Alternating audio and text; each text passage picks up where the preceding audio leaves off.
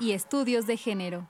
Jueves, a partir del 7 de mayo a las 17 horas por el 96.1 de FM. Sigamos construyendo igualdad. Mujer, escucha, esta es tu lucha. Radio UNAM, experiencia sonora. Radio UNAM es un medio que promueve el diálogo, la diversidad y la libertad de expresión en un marco crítico y respetuoso. Los comentarios expresados a lo largo de su programación reflejan la opinión de quien los emite, mas no de la radiodifusora.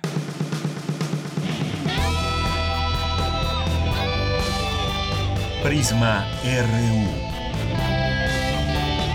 Relatamos al mundo.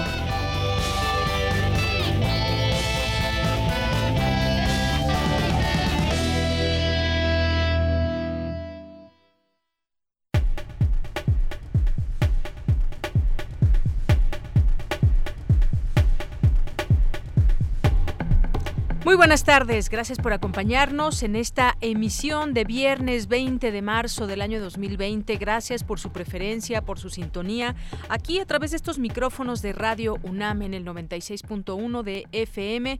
También muchos saludos a quienes nos están sintonizando en otras partes de México y el mundo, también en www.radio.unam.mx. Yo soy Deyanira Morán, a nombre de todo el equipo, les doy las gracias por seguir en esta frecuencia donde pues estaremos eh, trabajando, trabajando a lo largo de estas semanas para llevarles hasta ustedes la información y la voz de eh, académicos, expertos y personas que son voces oficiales desde nuestra casa de estudios para informar sobre el COVID-19, todas las implicaciones, lo que está sucediendo en el escenario nacional, también el internacional, por supuesto, porque pues las economías eh, globales interconectadas también pues merece hablar de todo esto, cómo nos afecta en lo inmediato, pero también a nivel global que pues estamos en una situación eh, sin duda inédita eh, que estamos viviendo y que hay que enfrentar con eh, desde aquí en este caso con información verídica, información que pueda serle útil a las personas. Así que aquí estaremos haciendo ese esfuerzo para toda nuestra audiencia. Y pues el día de hoy justamente vamos a platicar con el doctor Eduardo Rosales en un momento más. Él es académico internacionalista de la Facultad de Estudios Superiores Acatlán y vamos a hablar con él sobre las declaraciones de Donald Trump, presidente de Estados Unidos, que anunciará el cierre de la frontera o anunció ya el cierre con la frontera con México a todos los viajes no esenciales. Esto, ¿de qué manera impacta y cómo se puede quedar esa puerta abierta aún para todo ese transporte de mercancías, de situaciones que son evidentemente importantes a lo largo de todos los días. Vamos a hablar de ese tema con el doctor Eduardo Rosales y hablaremos también después con el doctor Malaquías López Cervantes, que es profesor del Departamento de Salud Pública de la Facultad de Medicina de la UNAM y es integrante de la Comisión Científica para atender esta emergencia. Vamos a platicar con él sobre eh, la Secretaría de Salud Federal, que ya dio a conocer la lista de laboratorios autorizados para realizar pruebas de coronavirus, el COVID-19. Si tienen alguna pregunta que hacernos, háganosla, llegar a través de nuestras redes sociales, arroba PrismaRU en Twitter, PrismaRU en Facebook. Ahí estaremos muy atentos porque ha habido eh, pues distintas informaciones en torno a esto y hay que atenderlo, hay que saber pues la verdad en todo esto, en el sentido de saber cuáles son los laboratorios que están autorizados para hacer esta prueba. Así que vamos a platicar con él de esto. Y tal como lo dio a conocer también la propia Secretaría de Salud, una lista ya de los lugares donde se pues, que están haciendo esta, esta prueba, los costos. Hay muchas preguntas, yo lo sé de parte de ustedes que nos pueden hacer llegar a través de esta vía de nuestras redes sociales.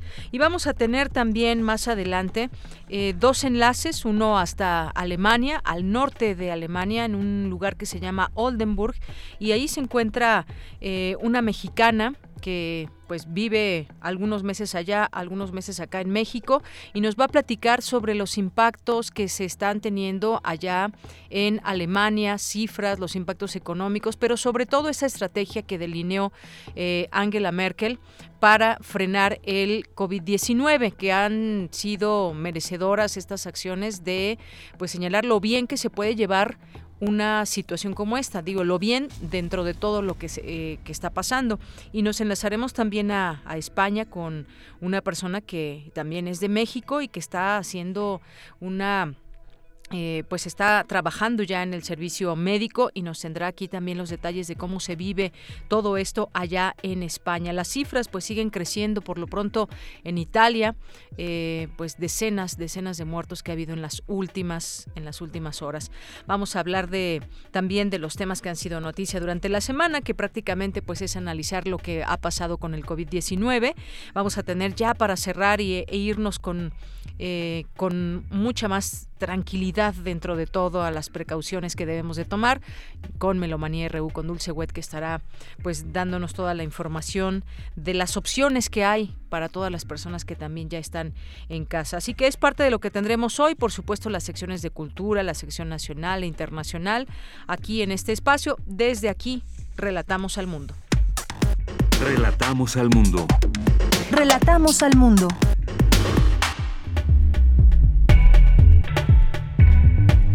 Nuestro resumen en este viernes 20 de marzo en los temas nacionales, el gobierno de México suspenderá los viajes procedentes de Europa como una medida para proteger la frontera sur de Estados Unidos, informó el presidente estadounidense Donald Trump. El canciller Marcelo Ebrard aseguró que el cierre de la frontera norte no afectará al comercio y las restricciones serían solo para turismo y recreación. El Consejo de Salubridad General clasificó al COVID-19 como grave y de atención prioritaria en México. El gobierno de la Ciudad de México pospone pagos y amplía el plazo de descuentos para que la gente no salga a pagar y no corra riesgo de contagio por COVID-19. El presidente Andrés Manuel López Obrador informó que la consulta donde se votará la operación de la cervecera de Constellation Brands en Mexicali, Baja California, se realizará este fin de semana. Por su parte, la jefa de gobierno, Claudia Sheinbaum, pidió anoche abiertamente que los capitalinos se queden en sus viviendas para inhibir posibles contagios por COVID-19. La solicitud de extradición del director, el exdirector de Pemex, Emilio Lozoya, se realizará ante España el próximo lunes, informó la Secretaría de Relaciones Exteriores. En materia internacional, las autoridades italianas registraron 627 personas fallecidas en las últimas 24 horas debido al coronavirus, mientras que el país registró 4.032 nuevos casos positivos. Al menos 20 vacunas para enfrentar el nuevo coronavirus se desarrollan actualmente, según confirmó el representante de la Organización Mundial de la Salud en Rusia, Melita Bugnovich.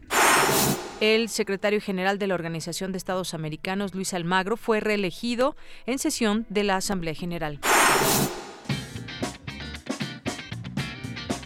Hoy en la UNAM, ¿qué hacer y a dónde ir?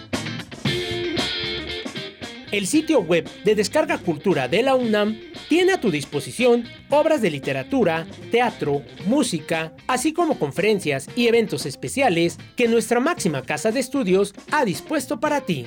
Visita el sitio www.descargacultura.unam.mx y disfruta de toda la cultura en un solo clic. No te puedes perder la cinta La amante del teniente francés, que aborda la historia de dos jóvenes enamorados quienes se comprometen y deciden casarse al poco tiempo de conocerse. Un día, paseando por los alcantilados, una joven vestida de negro despierta la curiosidad del joven. Su ahora esposa le dice que se trata de la joven conocida como la mujer del teniente francés, porque años atrás tuvo una relación amorosa con un oficial galo que luego la abandonó. El joven esposo se hace amigo de la desconocida. Al verla tan afectada, decide tomar medidas para garantizarle un futuro digno fuera del alcance de las habladurías. No te pierdas este clásico del cine internacional y sintoniza hoy la señal de TV UNAM por el canal 20.1 de televisión abierta en punto de las 22 horas. Recuerda que a partir de hoy, durante todos los viernes, TV UNAM transmitirá un programa especial acerca del coronavirus, donde se aclararán dudas de cómo se transmite, cuál es su origen, las medidas que podemos tomar para prevenir su contagio y otras dudas y mitos acerca del COVID-19 que serán respondidas por especialistas. Recuerda, a partir de hoy, todos los viernes, mantente informado en el programa especial del coronavirus que TV UNAM ha preparado para ti. Sintoniza hoy a las 15 horas el canal 20.1 de televisión abierta.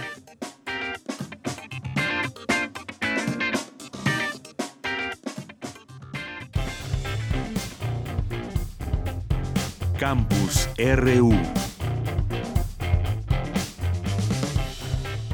Una de la tarde con 14 minutos. Entramos a nuestro campus del día de hoy. Recuerden que todos los días estaremos transmitiendo a esta hora las últimas noticias eh, y las últimas cifras oficiales aquí en México. El Consejo de Salubridad General clasificó al COVID-19 como grave y de atención prioritaria en México. Mi compañera Virginia Sánchez nos tiene esta información. Vicky, muy buenas tardes. Hola, ¿qué tal? De Yanira Auditorio de Pisma RU les saludo con mucho gusto y bueno, aquí seguimos con este informe que bueno, día de hoy a nivel internacional se tiene ya un registro de más de 243 mil casos y más de 10 mil personas fallecidas por coronavirus en 171 países. A nivel nacional, pues hubo un incremento de 46 casos que ahora son 164 en 25 estados de la República. En la Ciudad de México tenemos 31 casos, en Quintana Roo 6, 2 en Oaxaca, 22 en Jalisco, 4 en Aguascalientes, 2 en Sonora, 19 en Nuevo León, 4 en Guanajuato, 2 en Tamaulipas, 3 en Yucatán, 4 en Guerrero, 2 en Veracruz, 11 en Puebla, 3 en Durango, 1 en Chihuahua, 10 en el Estado de México, 3 en Sinaloa, uno en Coahuila, nueve en Querétaro, dos en Baja California, uno en Colima, siete en San Luis Potosí, dos en Chiapas, uno en Tabasco y dos en Hidalgo. Esto registra el 64% en masculinos, ha sido en hombres, y el 36% en mujeres. Y bueno, pues ya dos decesos confirmados, uno como si ya se lo hemos informado, uno en la Ciudad de México que se reportó hace, bueno, ayer se confirmó de una persona de 41 años aquí en la capital que padecía diabetes, y ahora se trata de una persona del sexo masculino de 74 años en Durango que, bueno, padecía hipertensión y tiene un antecedente de regreso de un viaje a Estados Unidos del pasado 3 de marzo. Este caso fue ya confirmado por la Secretaría de Salud de dicho estado. Y bueno, pues la cifra de casos sospechosos se sigue ubicando en 448 y descartados en 921. Y como tú bien comentas, el día de ayer se llevó a cabo la primera sesión extraordinaria del Consejo de Salubridad General, donde se presentaron las acciones para afrontar la pandemia del COVID-19 y en la que estuvieron presentes tanto titulares de secretarías e instituciones académicas, representantes de la sociedad civil y bueno, entre los representantes de, las instituciones académicas estuvo el rector de la UNAM, Enrique Graue. Entre los puntos aprobados de los acuerdos a los que llegó este Consejo de Salubridad General, pues se encuentra el reconocimiento de la epidemia de enfermedad por el virus SARS-CoV-2 COVID-19 en México como una enfermedad grave de atención prioritaria. Al respecto, escuchemos a Hugo López Gatel, subsecretario de Prevención y Promoción de la Salud, quien dijo lo siguiente. El Pleno del Consejo de Salud General reconoce la epidemia de enfermedad por el virus SARS-CoV-2, conocida como COVID, en México como una enfermedad grave de atención prioritaria. Esto atiende exactamente al texto constitucional que dispone que en caso de enfermedad grave la Secretaría de Salud está facultada para tomar acciones inmediatas, definir a la brevedad los planes que han estado preparando de reconversión hospitalaria y expansión inmediata de la capacidad que garanticen la atención oportuna de los casos de COVID que necesiten hospitalización. Y bueno, fueron cinco acuerdos, les comento dos más. Uno es que el Consejo de Salubridad General exhorta a los gobiernos de las entidades federativas en su calidad de autoridades sanitarias y en general a los integrantes del Sistema Nacional de Salud a definir a la brevedad planes de reconversión hospitalaria y expansión inmediata de capacidad que garanticen la atención oportuna de los casos de COVID que requieran hospitalización. Y también, bueno, la Secretaría de Salud establecerá las medidas necesarias para la prevención y control de la epidemia COVID y en consenso con las dependencias y entidades involucradas en su aplicación, se definirán las modalidades específicas, las fechas de inicio y término de las mismas, así como su extensión territorial. También es que, bueno, este Consejo de Salud General se constituye en sesión permanente hasta nuevo aviso. Eh, Hugo López Gatel también aclaró que esta reunión del Consejo no representa que estamos entrando a la fase 2. Así lo detalló permitió, acaso una vez más, eh, corroborar que existe consenso entre instituciones y en este caso organizaciones sociales de muy variada naturaleza, orientación y atribuciones en que el plan integral que México inició su monitoreo y alerta temprana en diciembre de 2019 y ya de manera más formal en enero de 2020 y que ha continuado es el plan correcto para enfrentar científica y técnicamente esta epidemia. Bueno, eh, habló de que se ha eh, coincidido en que se está implementando bien, todos coincidieron en este consejo de que vamos bien, esto no implica que estamos entrando a la fase 2, tan solo es estar atendiendo precisamente en esta primera fase cuáles son las medidas y bueno, como es uno de los de las funciones de este consejo. Bueno, de ya pues este es el reporte hasta este día. Muy bien, Vicky, pues muchísimas gracias. Nos escuchamos el siguiente en la siguiente semana. Por supuesto. Hasta luego. Muy buenas tardes. Gracias a mi compañera Vicky, Virginia Sánchez. Pues sí, 164 casos ya en México de coronavirus con incrementos en Ciudad de México, Jalisco y Nuevo León. Aún no estamos en fase 2.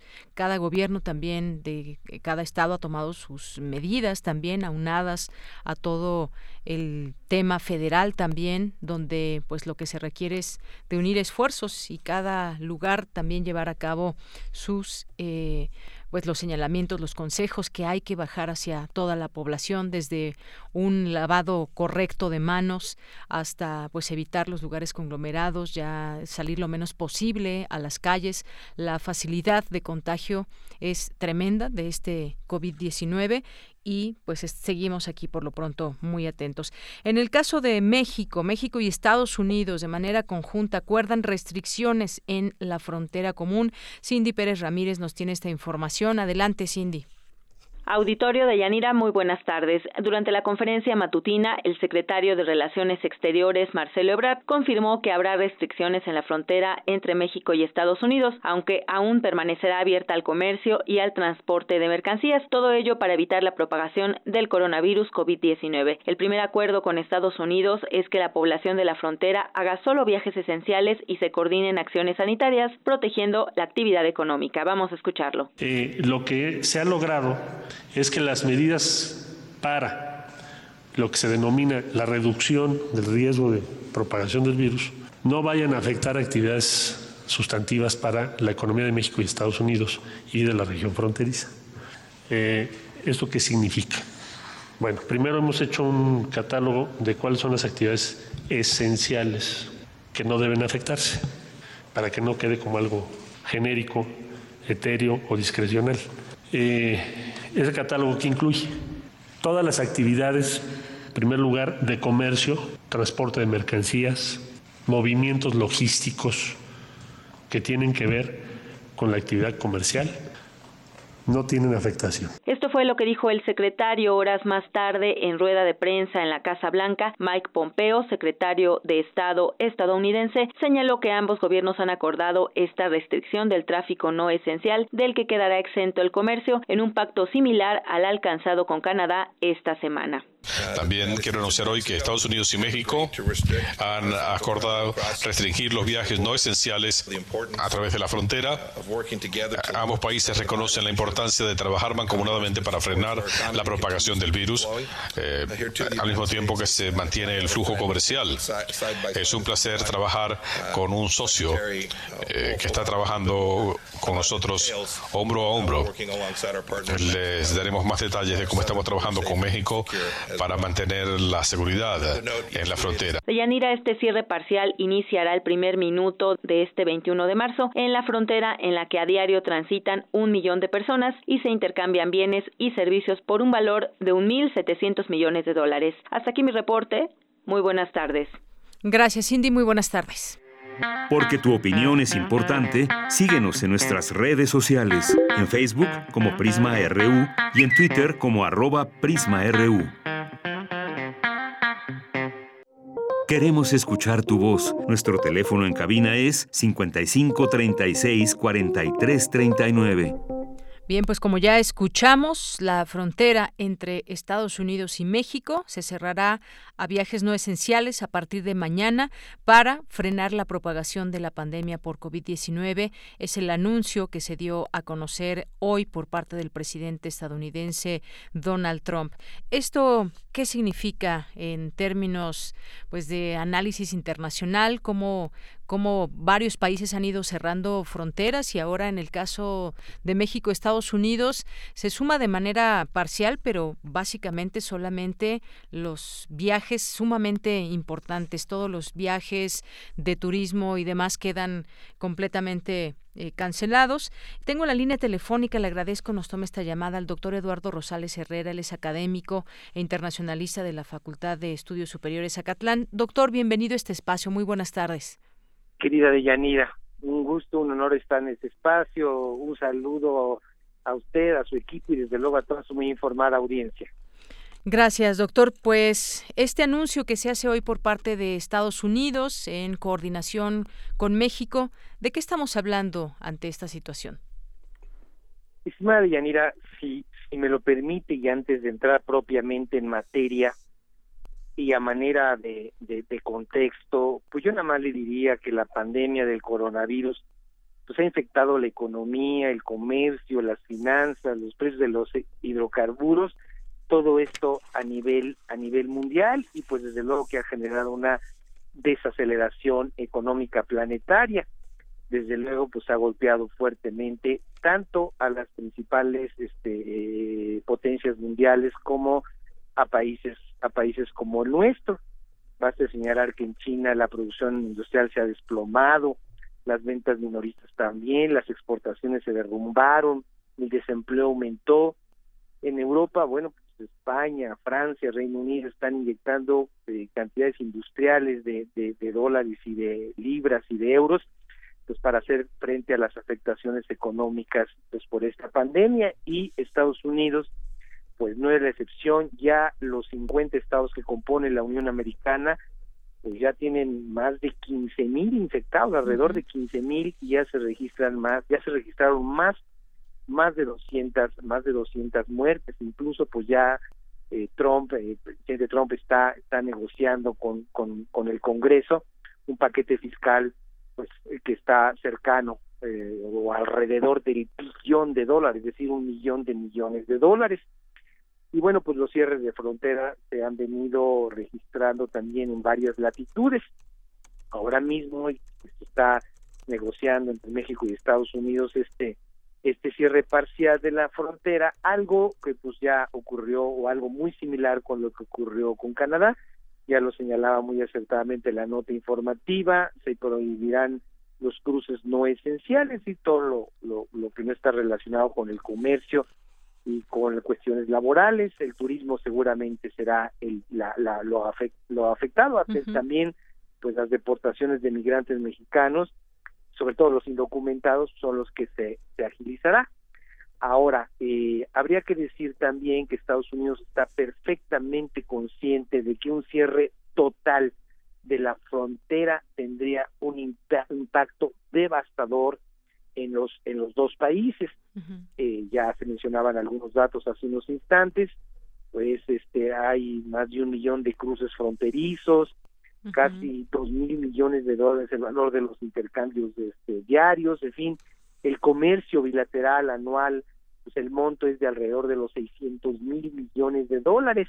En fin la relación eh, comercial bilateral entre México y Estados Unidos es una de las más importantes del planeta. Sin embargo, bueno, pues la propagación del COVID-19 ha obligado a tomar medidas extremas y entonces eh, aquí también habría que señalar que pues se está saliendo de control este tema allá en Estados Unidos y este cierre parcial de fronteras, viéndolo desde el, vaso medio lleno, pues incluso pues nos beneficia, nos beneficia a nosotros los mexicanos eh, eh, en términos en términos sanitarios, aunque sí hay que decirlo, querida Yanira, eh, este cierre aún aún parcial de fronteras que se viene negociando sí va a afectar a la economía de nuestro país. Hay que tener en cuenta que pues, somos, sobre todo me refiero y subrayo a la economía, es subordinada y dependiente a la de Estados Unidos y que pues ya de por sí las proyecciones del crecimiento económico para México por parte pues por parte de, bancos y este, extranjeros y, incluso de nuestro propio país y de organismos como el Fondo Monetario Internacional y el Banco Mundial ya hablan de una también posible recesión en nuestro país. Entonces, este, sí hay que, hay que, yo creo que hay que prepararse para un escenario particularmente complicado, estimada Yanira. Así es, y es una gran preocupación mundial todo esto, doctor, porque como usted bien decía al inicio, se ha infectado la economía de este virus, desafortunadamente.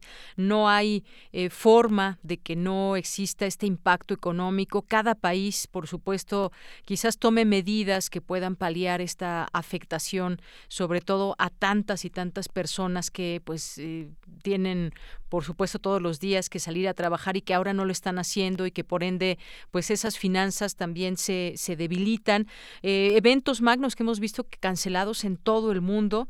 Eh, queda claro que nadie estaba preparado para esto y que el impacto puede ser muy grave según también han dado a conocer los propios organismos internacionales. ¿Qué nos resta hacer en este, en este sentido, doctor? El panorama yo creo que aún no lo podemos eh, conocer y medir con, con exactitud, pero ¿qué, qué resta hacer para, para, pues, para los países, para esta relación que se tiene, puesto que también eh, se da a conocer hoy que los viajes quedarán excluidos. Eh, de Europa también, eh, es según lo que se da a conocer, Trump reveló que México está considerando suspender los viajes aéreos desde Europa en coordinación con su gobierno. ¿Eso puede ser algo positivo, doctor, que se coordine directamente con Estados Unidos, hacer como un frente también México-Estados Unidos ante todo esto? Eh, dice Yanira, aquí yo sí quisiera resaltar que, eh, digo, también tenemos que hacer un ejercicio de autocrítica con nuestro propio país, con nuestro propio gobierno, como que se le ve de reflejos lentos, como que hay medidas parciales, tardías, insuficientes, como que se está esperando a ver qué es lo que hace el resto del mundo para tratar de replicarlo aquí, pero pero demora mucho. Yo creo que ya el gobierno de México pues debió haber, aparte de existir una mayor coordinación con, con, con, con los países con los que tenemos un intenso intercambio comercial, pues yo creo que ya también se debería estar pensando en prórrogas, ¿no? Para el pago de los impuestos, sobre todo en sectores muy afectados como las aerolíneas, como los hoteles, como los restaurantes, en fin, diversos comercios del ramo de servicios. Eh, eso ya lo tendría que estar pensando el gobierno de México, incluso la reorientación del gasto público y suspender algunas algunas obras que en este momento pues no resultan no resultan rentables o que no nos van a retribuir dividendos al corto plazo. Eh, eh, yo aquí lo que lo, lo que quiero señalar, si me lo permite, querida Deyanira, es que no hay que perder de vista que nuestra relación con Estados Unidos es muy intensa, pero que ese país ha venido experimentando una crisis estructural de larga evolución. Esto quiere decir que más bien se refleja en este en el colosal endeudamiento que tiene Estados Unidos, en la concentración de la riqueza en ese país, en el aumento en la pobreza en ese país y en los déficits comercial y presupuestal. Entonces, Estados Unidos está, está ah, eh, eh, tratando de negociar, repito, un, paquete, pero que va a representar más endeudamiento para Estados Unidos. Entonces, aquí pudiera pensarse en un escenario, bueno, en un escenario desde, luego del descenso del crecimiento del PIB de Estados Unidos, pero siendo México una economía, subrayo, reitero, eh, subordinada y dependiente, podría venir en el mediano plazo un efecto tremendo para nuestra economía. Entonces, yo creo que eso sí lo tienen que tomar en cuenta mucho nuestras nuestras autoridades. Eh, mm, podría venir incluso, eh, a lo mejor estoy en una posición sumamente pesimista, pero podría presentarse una catástrofe financiera. Eh, ya lo ha señalado incluso el secretario general de las Naciones Unidas, algunos organismos internacionales. Es decir, lo que le ocurra a Estados Unidos repercutirá, impactará de forma negativa a nuestro país y entonces se podría incrementar el clima de incertidumbre, de nerviosismo y yo diría de inestabilidad. A mí me preocupa que allá como se dice coloquialmente, pues les pueda dar un catarrito, porque entonces aquí les podría dar una neumonía, y si allá les da una neumonía, mm. pues aquí, eh, ¿qué le puedo qué le, qué, le puedo decir? Claro, decir, México y las autoridades del país tienen que ya estar pensando en otros, en otro tipo de escenarios y estar tomando las medidas eh, conducentes si estamos nada más reactivos en actitud reactiva y no preventiva y sin tomar en cuenta todo este contexto y la situación de fondo que priva en, en nuestro vecino país del, del norte, bueno, pues aquí las cosas se pueden poner particularmente complicadas. Yo veía, por ejemplo, las estimaciones del, del Banco of America, que dice que la variación anual del PIB podría ser hasta del menos 4.5% en México. El Credit Suisse dice menos 4% para este 2020, Berkeley también menos 2%, en fin, las, las, las estimaciones más optimistas son las de quizá las del Banco de México, quizá las de, las de Hacienda, pero me parece que, que, que es urgente y necesario que se tome en cuenta lo grave de la situación que está padeciendo el mundo, eh, estimada Deyanira. Así es, el mundo, doctor, dice usted bien, y es un, un un escenario preocupante en todo esto. Vemos también que el dólar va subiendo cada día y esto pues es otro signo también de lo que está sucediendo alrededor de, de México. En México pues también como un país insertado en toda esta globalidad. Pues seguiremos atentos a todo esto, doctor. eventualmente le llamaremos para seguir platicando de estos temas. Por lo pronto, gracias y, y un abrazo, doctor.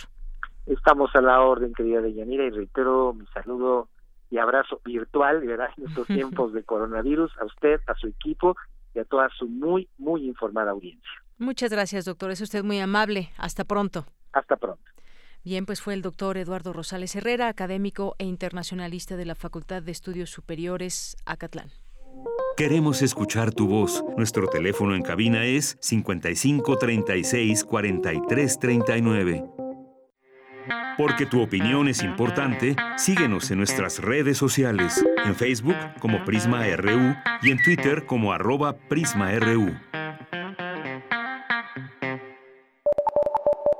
Ante el brote del nuevo coronavirus 2019, la UNAM te recomienda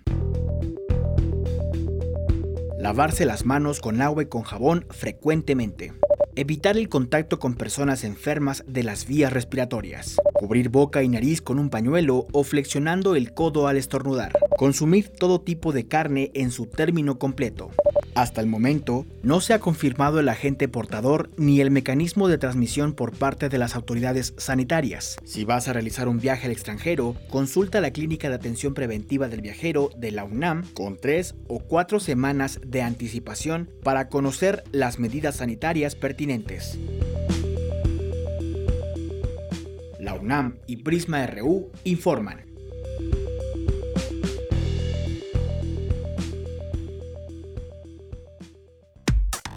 Relatamos al mundo. Relatamos al mundo.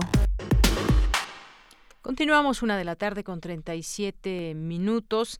También otro tema importante que habremos de seguir, estamos tratando de localizar al doctor Malaquías López Cervantes para hablar de el tema de los laboratorios públicos y privados para realizar la, la prueba de COVID-19. En tanto, estamos tratando de localizarlo. Pues hago también un recuento de, de los casos aquí en México, el mapa de coronavirus en México, donde decíamos al inicio ya son 164 casos, con algunos incrementos en lugares como la Ciudad de México, Jalisco y Nuevo León. Eh, también eh, pues lo que reporta la Secretaría de Salud, este eh, número oficial de 164 personas, esta dependencia también confirmó eh, que el 2% requiere de una mayor valoración. José Luis Salomía, que es director de epidemiología, reportó que el mapa internacional de la Organización Mundial de la Salud hasta el corte de las 6.30 de ayer no había sido actualizado y bueno, pues se siguen por lo pronto también conociendo cifras de otros lugares, como decíamos el caso de Italia, donde en un eh, solo día aumentó el número de muertos eh, en un solo día 624 muertos tuvieron. Eh, bueno, aquí en México el estado actual de los 164 casos positivos es el siguiente, 87% fue ambulatorio y no requirió hospitalización. Del 10% de los casos que sí ingresaron a nivel hospitalario, 8% se mantuvo estable. De acuerdo a la dependencia, todo el escenario, uno está cubierto con los insumos disponibles. Y lo que nos habían estado también aquí informando los distintos doctores que hemos tenido oportunidad de entrevistar aquí en eh, de nuestra universidad, nos decían ese porcentaje, el 80, 15 y 5, donde muchas personas que se van a contagiar no presentarán síntomas o serán síntomas leves. Em, pues siguiendo con este mapa de México, en la Ciudad de México hay hasta el momento 31 personas infectadas. Eh, Hombres son 25, mujeres 6. En Jalisco son 22 personas las que están infectadas. En Nuevo León 19. En Yucatán 13. En el Estado de México 11. En Puebla 11. En Querétaro 9. En San Luis Potosí 7. En Quintana Roo 6 hasta el momento. Y bueno, pues eso es parte de los números que, que tenemos aquí. En, en, Guanajuato hay cuatro personas infectadas, en Guerrero cuatro también eh, de manera oficial en Aguascalientes 4, en Durango 3, Sinaloa 3 también, Oaxaca 2, Tamaulipas 2, Veracruz 2 infectados, Baja California 2, Sonora 2 también, Chiapas 2 casos, Hidalgo 2, eh, Coahuila una persona infectada, en Chihuahua, Tabasco, Colima también hay una persona infectada. Este es el panorama a nivel nacional de lo que está sucediendo en nuestro país. Y bueno, pues le decía también sobre este tema de los laboratorios ese tema de los laboratorios que pues se autoriza se autoriza a la Secretaría de Salud a 37 laboratorios públicos y dos privados para realizar la prueba de COVID-19 eh, la Secretaría de Salud Federal dio a conocer esta lista.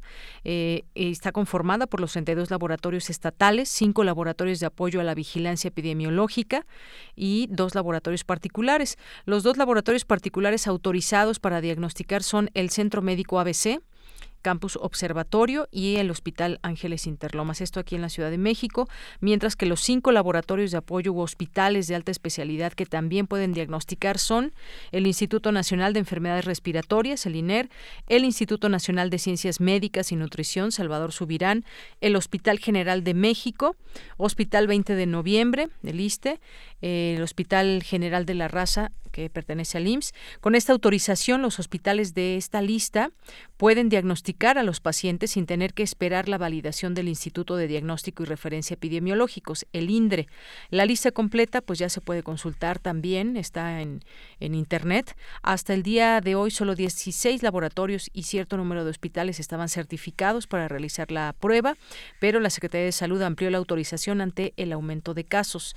El lunes pasado, el subsecretario de Salud, Hugo López Gatel, señaló que uno de los requisitos para que instituciones privadas pudieran realizar la prueba era no encarecer los precios. Eso ya lo había venido mencionando y es algo muy importante también porque pues eh, es, cara esta, esta prueba y está pidiendo que pues no encarezcan los precios abusando de esta situación. Las pruebas, según informaron, eh, de la misma Secretaría de Salud tienen un valor nominal de producción entre los 2.000 y 2.300 pesos. Eso es más o menos lo que cuesta oficialmente esa, esa prueba.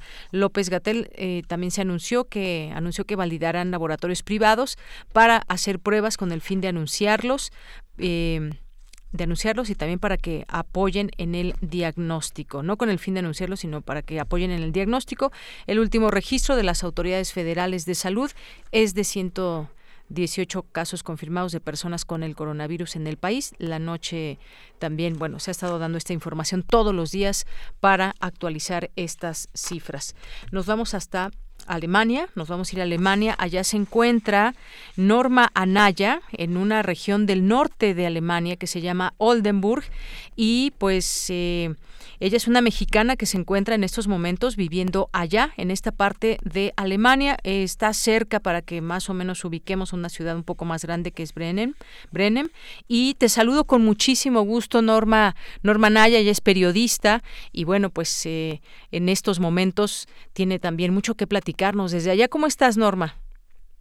Hola, Deyanira, ¿qué tal? Eh, pues muy bien, efectivamente, hoy me tocó desde esta trinchera. Eh, difícil, pero de verdad desde el punto de vista periodístico pues no deja de ser interesante, ¿no? Como que nos gana siempre esa parte. Claro. Así que pues bien, de salud hasta ahora todos bien por aquí, entonces pero sin duda la situación es complicada. Qué bueno que todos están bien y fíjate que eh, comentábamos hace unos momentos antes de esta conversación ya al aire que pues Alemania ha sido tomado como un ejemplo para distintos países de las acciones que se han llevado a cabo y la manera en cómo están tratando de controlar este número de contagios. Platícanos un poco de este escenario, por favor. Eh, definitivamente, mira, ahorita, eh, bueno, eh, llevábamos varios varios minutos eh, viendo información, buscando, uno siempre quiere saber eh, un poco más y sin duda el sistema de salud en Alemania pues dista muchísimo de lo que conocemos en México, de lo que podríamos imaginar, creo. Y pues yo creo que esa es una de sus fortalezas, sin duda alguna. Eh, le añadimos eh, la organización, la forma en que ellos se conducen para la mayoría de las de las situaciones, entonces eso ha permitido tener un control mm, dentro de la, lo ponemos encomillado el control en la propagación del virus, sin duda, eh, como en el resto de los países, eh, crece, crece de una manera exponencial, como ya se ha dicho, y eso es lo que al final preocupa, por eso la medida es el aislamiento. Hasta ahora creo que es lo único que se ha podido más o menos eh, pues aprender de todo esto, que el aislamiento es el que evita que sigan los contagios y esto ya se hace desde hace, yo llegué hace una semana, justo a tiempo, digo que llegué de panzazo, entonces, porque todos estos últimos días es cuando se comenzaron a tomar ya medidas un poco más más amplias o incluso hasta el cierre de, de fronteras, sin lugar a duda, pueden entrar todas las personas, en el caso de Alemania, pues pasaporte alemán, pero es como la situación similar en el resto de los países de la Unión Europea, lo que llaman la zona Schengen. Entonces tú con tu pasaporte de Unión Europea puedes entrar, pero nadie más puede entrar vía aeropuertos, ¿no? Entonces eso es interesante, hasta eso se, se cerró. Y escuelas, eh, restaurantes, eh, lo único que permanece abierto hasta ahora son los eh, los super donde van a, comprar sus artículos de primera necesidad, farmacias. Aquí son muy comunes las droguerías, estas tiendas aparte muy bien surtidas donde puedes comprar pues todo tipo de cosas como de aseo. Eh, no se ha acabado el eh, gel ni nada de estos insumos necesarios no, sí, No hay, eso desde antes también se mm. terminó. De hecho, yo afortunadamente en Cancún me encontré algunos todavía porque este es un fenómeno mundial, es súper interesante. Eh, yo cuando vine en Cancún ya no había tampoco, me encontré unos pequeños eh, de viaje, efectivamente me traje siete porque aquí ya no había, ya no había este hasta hace una semana nada que tenga que ver con productos de este tipo, entonces pues más o menos pude. hasta en Alemania ya no hay gel. No, no, no, no, ni y unas toallitas desinfectantes es lo que pude traerme. Y no, eso fue también lo primero que se terminó en todos los centros comerciales, el gel y todo lo que tenía que ver con con desinfección al igual que en papel de baño. Así es. Fíjate que eso ha sido otro fenómeno. ¿no? Sí, sí, sí. Fíjate que aquí llegan, las, por ejemplo, algunas de las notas que encabezan sobre Alemania, coronavirus, el misterio de la baja cifra de muertos en Alemania, la explicación del éxito de Alemania para contener la mortandad del coronavirus. Esas son, digamos, las informaciones que nos llegan acá. Me gustaría preguntarte cómo se maneja esto desde el gobierno la, con la gente. Es decir, ¿está eh, confiada en que su gobierno está tomando las medidas necesarias y cuál es el papel también de los medios de comunicación. Eh, están informando completamente, se duda, se trasciende, eh, hay también guerra de fake news. Cuéntame un poco cómo se maneja todo esto allá. Eh, súper interesante, de verdad la forma en que se conducen, yo siempre lo he señalado, es como como atípico, como que tendría que ser un ejemplo, un ejemplo a seguir para muchas cosas sin que suene exagerado. Y una de esas cosas es precisamente, voy a empezar por por la salud, lo que te decía, el tema de la salud. Buscábamos datos eh, vinculados con todo esto para poder eh, tener muchas cosas que platicar contigo y estas cosas interesantes por ejemplo, tienen este instituto de entrada, el Instituto Robert Koch, que es el que se encarga, me preguntabas antes, hablábamos tú y yo antes, de que cómo, eh, cómo se rige, cómo se maneja aquí la información. Pues bueno, este instituto es el como, como el que, el que lleva la batuta en tema de infecciones, en tema de, de, de, este tipo de casos. Es el instituto el que se encarga de estar eh, dando información constante. Entonces, a través del instituto tú puedes saber el total de muertos eh, en todo el país, por estados, por ciudades, obviamente también muertos. Ellos, este instituto es súper, súper interesante, eh, tiene alrededor de 130 años, se fundó en 1891, entonces podrás imaginar pues toda la trayectoria que tiene que tiene detrás como para poder hacer un trabajo de esta naturaleza, ¿no? En el instituto trabajan 450 científicos, por ejemplo, y se encuentra en Berlín y pues de ahí parten muchas cosas en materia de, de información, información oficial, información a la que todo el mundo puede tener acceso a través de, de Internet y pues ya esa es una, una gran ventaja, por cierto. Eh, eh, con base en, en, las cifras del Instituto Robert Koch.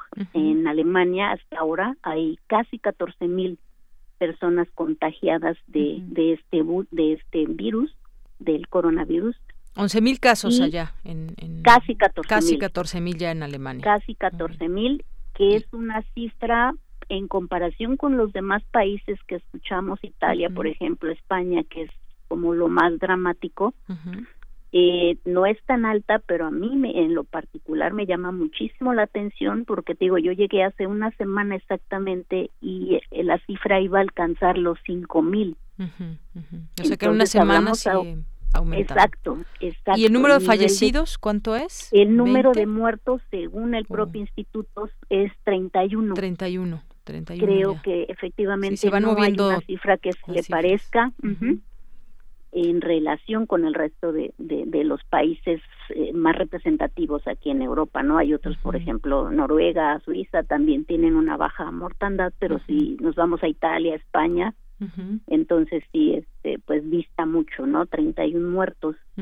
Y me preguntabas, bueno, ¿cómo es esto posible? Nuevamente, el sistema de salud, mm, ellos trabajan de una manera súper importante, ¿no? La salud es, es importante y, por ejemplo, encontramos un dato súper, súper representativo. Por ejemplo, el Instituto de Estadística de Alemania eh, señala que eh, invierten 400 mil millones de euros solo para el tema de salud al año. Esta es una cifra que creo que no podríamos ni imaginar en, comparándolo con, con nuestro país. México, por ejemplo representa más o menos es el 12% del Producto Interno Bruto. Esto pues se refleja obviamente en un sistema eficiente, es caro sin duda alguna, pero eficiente. Creo que incluso hasta anda por ahí 10 veces eh, la inversión que se hace en este sector es incluso eh, hasta 10 veces mayor al que se hace en, en México, por ejemplo. Bien. Norma, sí, dime, dime. Sí, sí. Nada más para cerrar este círculo, eh, por ejemplo, es obligación eh, pues, para todo mundo es obligatorio como como trabajador como empleado de tu sueldo eh, tu compañía aporta un 8% de, de de la cantidad total que es un 16, 8% lo aporta la, la empresa, 8% el trabajador y eso es lo que se tiene para el seguro de salud, que insisto es obligatorio. Entonces, pues aquí todo mundo tiene eh, garantizada eh, la salud y el acceso a los servicios de salud. Bien, pues un sistema de salud fuerte también, entre otras cosas, y las medidas también eh, drásticas que se han tomado en Alemania, en otros lugares quizás se hizo un poco tardíamente. Eh, muchas gracias, Norma. Me gustaría que en otro momento pudiéramos platicar también de cómo se vive, pues a nivel de calle, cuando la gente tiene que salir por alguna razón, como pues ir a buscar el alimento. Ojalá que podamos eh, seguir platicando en otro momento de esto, ya aprovechando esta oportunidad de conocer esas voces que se encuentran en otras partes del mundo y que nos relatan también cómo se vive allá esta situación. Así que por lo pronto te envío un gran abrazo hasta Alemania. Muchas gracias, Deyanira, y con todo gusto, de verdad, información sobra, muy, muy interesante. Y vamos a cerrar con esta. Por ejemplo, Alemania tiene 28 mil camas de cuidado intensivo para atender a la población en casos de contingencia como esta, que se compara con una cifra que según encontramos de Italia, que tiene 5 mil. Muy bien, un buen dato también. Otro paso. Así efectivamente. Gracias, Norma. Hasta luego. Gracias, Deyanira, a ti. Hasta luego. Norma Anaya desde Alemania. Cultura RU. Vamos a relajarnos de estos temas del coronavirus. Vámonos ahora a Cultura con Tamara Quiroz. ¿Qué tal, Tamara? Muy buenas tardes. Así es, Deyanira, ya es la una con 54 de este viernes. Muy buenas tardes a ti y, por supuesto, muy buenas tardes a todos los que nos escuchan en Prisma RU a través de Radio UNAM. Pues seguimos compartiendo con ustedes El Donador de Almas, esta novela que el Nayarita Amado Nervo escribió en 1899, recordándoles que escuchamos material de Descarga Cultura UNAM, una de nuestras opciones en este distanciamiento social que hemos tomado. Habrá, eh, sin duda, quien pueda escuchar este y un amplio abanico de opciones en la plataforma digital a través de internet, pero para los que no y para aquellos que quieran seguir con nosotros esta escucha, hoy presentamos el capítulo 3 y 4, El fin del mundo y El regalo del elefante respectivamente. Al inicio de esta escucha colectiva conocimos el diario del doctor Rafael Antiga, el personaje central, quien recibe de su amigo Andrés Esteves un regalo peculiar, el alma de una persona que fallece para que lo acompañe. Antes de escuchar estos capítulos, amigos, eh, quiero comentarles, es, importante comentarles que a partir de lunes esta sección se transmitirá a las 2 de la tarde con 20 minutos y además de escucharnos por el 96.1 de FM, podrán hacerlo también por el 860 de AM y en www.radio.nam.mx. También les tendremos la próxima semana reseñas de libros de autores contemporáneos. Mientras tanto, escuchemos El donador de almas conozcamos más de esta alma que acompaña al doctor Antiga, van los capítulos 3 y 4, que lo disfruten.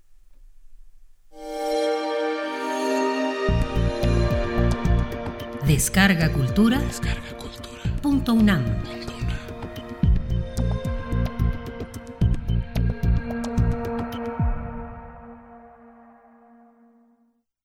El fin del mundo. Lunes 15 de julio. Esteves ha venido ayer a ofrecerme un alma. Me inspira gran inquietud ese muchacho. Tiene delirios lúcidos de un carácter extraño. Hace cuatro años que pretende poseer una fuerza psíquica especial para encadenar voluntades. Afirma que dentro de poco tiempo hará un maniquí sin más cogitaciones y voliciones que las que él tenga a bien comunicarle de todo hombre a quien mire durante cinco minutos. Es asombrosa la persistencia de su mirada. Sus hermosos ojos grises se clavan como dos alfileres en la médula de nuestro cerebro. Tiene actitudes de hierofante. Se torna a las veces sacerdotal. O está loco o es un capullo de maravilla futura ese poeta. Abierta la ventana del consultorio, había entrado a la pieza un pedazo de día, un día canicular, caldeado por el sol. Doña Corpus asomó por la puerta del fondo sus gafas y su nariz. Una nariz que, como la de Cirano, estaba en perpetua conversación con sus cejas. Dos cejas grises bajo el calvario de una frente de marfil viejo. Han traído esta carta para usted. ¿Qué hacemos ahora de comer? Lo que usted quiera. Estoy resuelto a todo.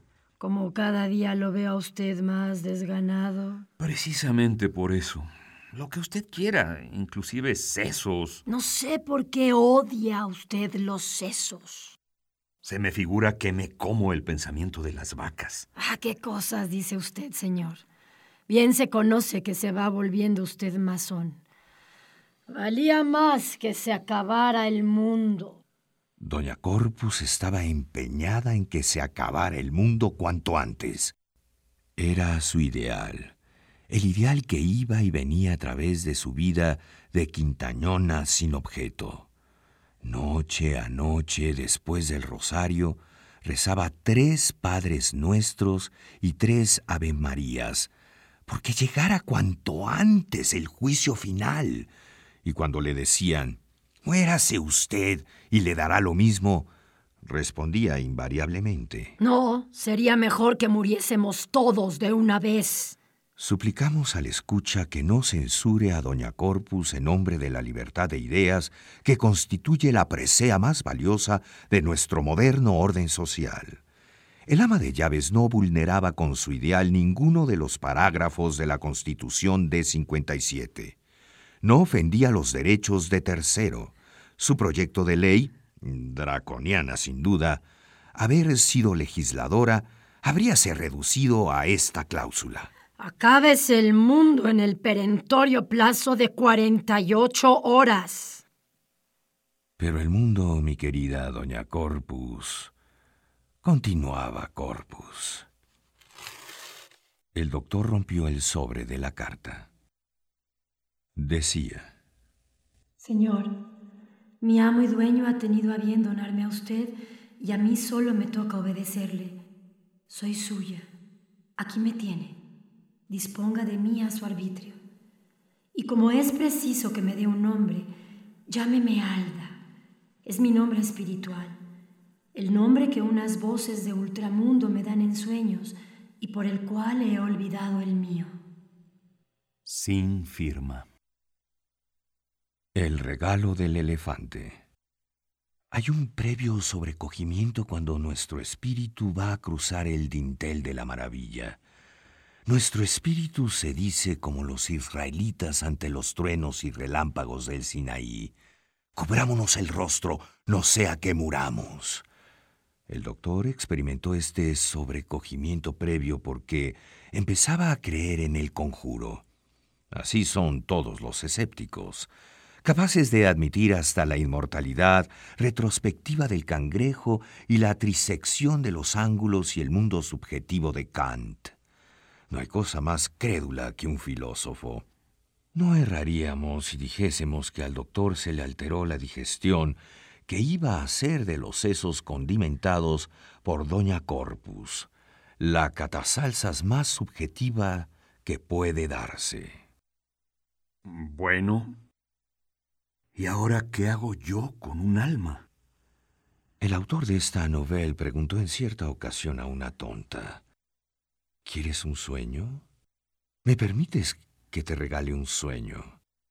Y la tonta, la adorable tonta le respondió con un esprit indigno de ella. Amigo, ese es el regalo del elefante. Pues lo propio pensó el doctor. Un alma. Pero un alma es el regalo del elefante. Veamos en qué puedo yo utilizar esta alma. Le pediré un afecto, ese afecto exclusivo con que ayer deliraba.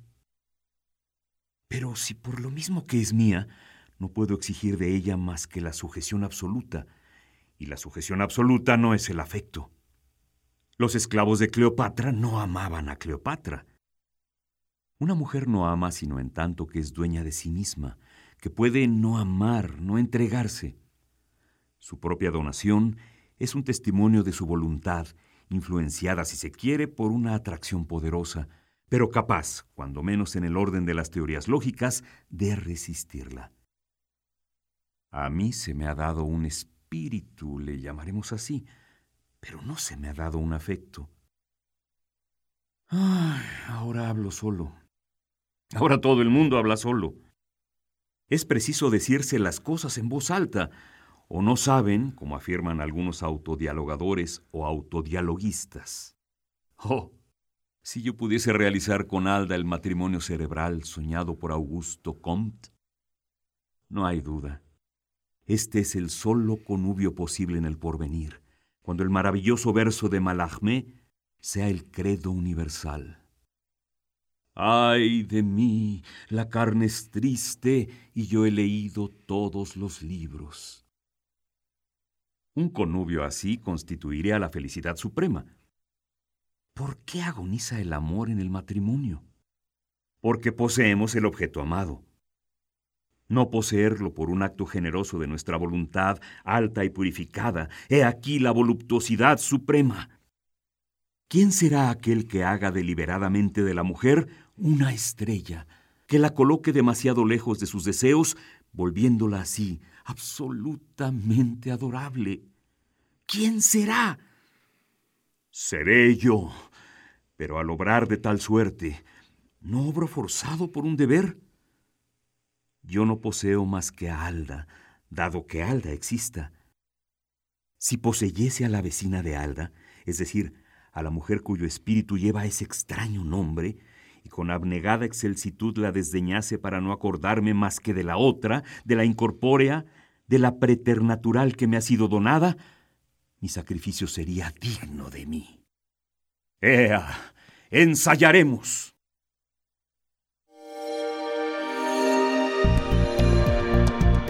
Descarga Cultura. Descarga Cultura. Punto UNAM.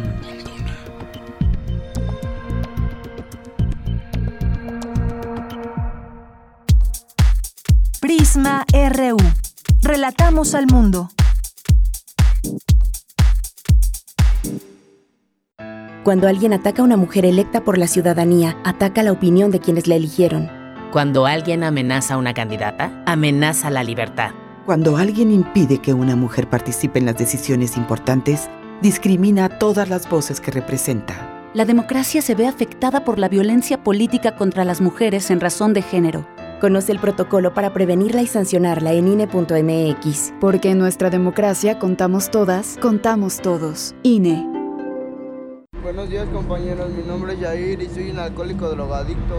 ¿Qué sirve pues hacer las cosas bien si de todos modos no tengo la atención de un padre, no? Tengo 17 años, estoy aquí por el uso y abuso de las drogas, me dolía todo el cuerpo, me tienen que inyectar complejo B, tengo yo que dormirme en un colchón por si en la noche me pueden dar convulsiones. Yo ya soy una persona podrida y ya no hagas nada por arreglarme. En el mundo de las drogas no hay final feliz. Estrategia Nacional para la Prevención de las Adicciones.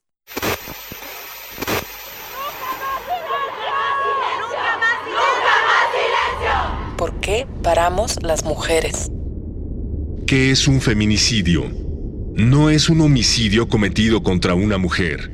No es un ajuste de cuentas ni un crimen pasional, mucho menos un accidente. El feminicidio es un crimen de odio, entendido como el asesinato de una mujer solo por el hecho de ser mujer, realizado generalmente por hombres cercanos a las víctimas. Esto es reconocible por las distintas prácticas deshumanizantes que lo acompañan. Torturas, mutilaciones, quemaduras, ensañamiento y violencia sexual contra las víctimas.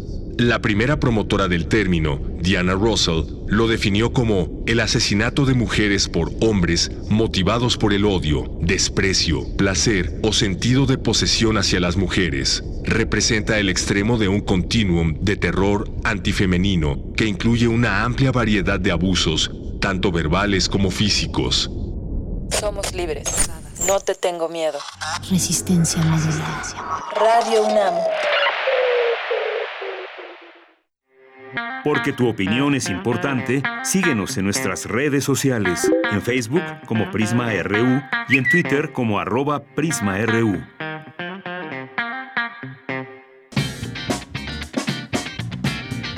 Mañana en la UNAM, ¿qué hacer y a dónde ir? La UNAM te invita a estar informado en este periodo de contingencia sanitaria. Por ello, ha creado el sitio virtual de la Comisión Universitaria para la Atención de la Emergencia Coronavirus, donde podrás encontrar recomendaciones, noticias, comunicados oficiales, infografías y otros materiales de difusión sobre el COVID-19. Ingresa al sitio oficial COVID-19 comisionunam.unamglobal.com. Recuerda, estar bien informado es importante para mantenerte sano. La Filmoteca de la UNAM te invita a visitar su sitio web donde podrás encontrar diversas opciones de consulta como su archivo vivo, que contiene una muestra de imágenes de la memoria audiovisual de nuestro país. A partir de segmentos rescatados y preservados por la Filmoteca, podrás acercarte a momentos de la vida nacional reflejados en la arquitectura, la moda, la cultura y la representación de una parte de nuestra realidad histórica visita el sitio www.filmoteca.unam.mx. El sitio web UNAM en línea te invita a recorrer los distintos museos de nuestra máxima casa de estudios. Podrás conocer los espacios, salas y exposiciones del MUAC, la Casa Universitaria del Libro, el Centro Cultural Universitario Tlatelolco, entre otros. Ingresa al sitio www.unamenlinea.unam.mx y conoce nuestros museos sin salir de casa. Para Prisma RU, Daniel Olivares Aranda. Bien, estamos de regreso en esta segunda hora de Prisma RU, dos de la tarde con ocho minutos. Y como les decíamos al inicio, Prisma RU dará seguimiento puntual a la información que se genere de nuestra universidad también y de las autoridades federales y locales sobre el avance y medidas para frenar, para hacer frente al coronavirus. Y por ello, a partir del lunes habrá un cambio en nuestro espacio informativo. Eh, estaremos transmitiendo en FM, aquí en el 96.1 y en el 860 de AM y pues dedicaremos la primera hora a hablar con eh, investigadores, doctores acerca de lo que está sucediendo con respecto al COVID-19. Em, estaremos haciendo entrevistas también, analizando el escenario nacional e internacional en este sentido. Y bueno, pues en nuestra segunda hora estaremos, intentaremos estar un poco más relajados también porque hay muchas cosas que hacer desde casa y muchas cosas que estará promoviendo la propia universidad y que podemos hacer teniendo pues eh, conexión en nuestro teléfono o eh, conexión en casa porque pues conectarnos será ahora una de las de las formas de entretención en casa entre algunas otras hay muchas no solamente eso pero es nuestra manera de estar comunicados con el exterior con el mundo. Así que pues ojalá que nos escuchar, seguir escuchando a través de este espacio y por supuesto atender aquí a sus mensajes, llamadas que nos puedan hacer para estar también atentos de ese público radio escucha de Radio UNAM. Y bueno, pues muchos saludos a quienes están aquí presentes, haciéndonos compañía y quienes les hacemos compañía también nosotros a través de la información para todos ustedes. Nos dice Kima 52 Efren, a propósito de cómo actúan los países en esta contingencia, Uruguay lanzará una aplicación que les dirá de manera geográfica dónde están las zonas de riesgo de infección. Con esto las podrán evitar. Saludos. Bueno, pues en esto se tiene que sumar la tecnología, se tiene que sumar todo lo que esté en nuestras manos para poder hacer frente a esta pandemia em, a nivel mundial y en nosotros también están muchas de estas respuestas. Evitar salir si no tenemos a qué y pues todo esto viene de lo que nosotros podamos hacer, también las medidas individuales que se puedan volver colectivas y de esta manera avanzar haciéndole frente a esta enfermedad. Eh, HCAOI, le mandamos muchos saludos a Carlos Río Soto, César Soto que nos dice lo probable, la probable suspensión de labores en restaurantes eh, no percibirán sueldos, dónde están los programas de apoyo oficial de la Secretaría del Trabajo ante la emergencia sanitaria. Eh, interesante pregunta, César. Eh, fíjate que yo escuchaba en la mañana todo lo que va a hacer Canadá. Su primer ministro Justin Trudeau ya anunció las medidas para, pues, tratar de hacer frente en la parte económica también a todas las personas que eh, pues dejarían de recibir un salario, el impacto económico en sí. Y bueno, pues hay medidas que debemos ir viendo también en todos aspectos y en los gobiernos distintos, aquí en el a nivel federal, a nivel estatal, todo lo que se pueda, lo que pueda sumar eh, pues ayuda en todo esto. Eh, Kikini nos dice escuchando y reportándome, muchas gracias. Alma Rosa Luna, Gavipterix también, muchas gracias por estar por aquí presentes. Luis M. García, Maribel Ruiz, Sam Ochoa, eh, El Zarco, David García, Mario Navarrete, editorial El Nequén, Eh, también muchos saludos les mandamos. Alam también, Ali Pereira, a nuestros amigos del IUNAM.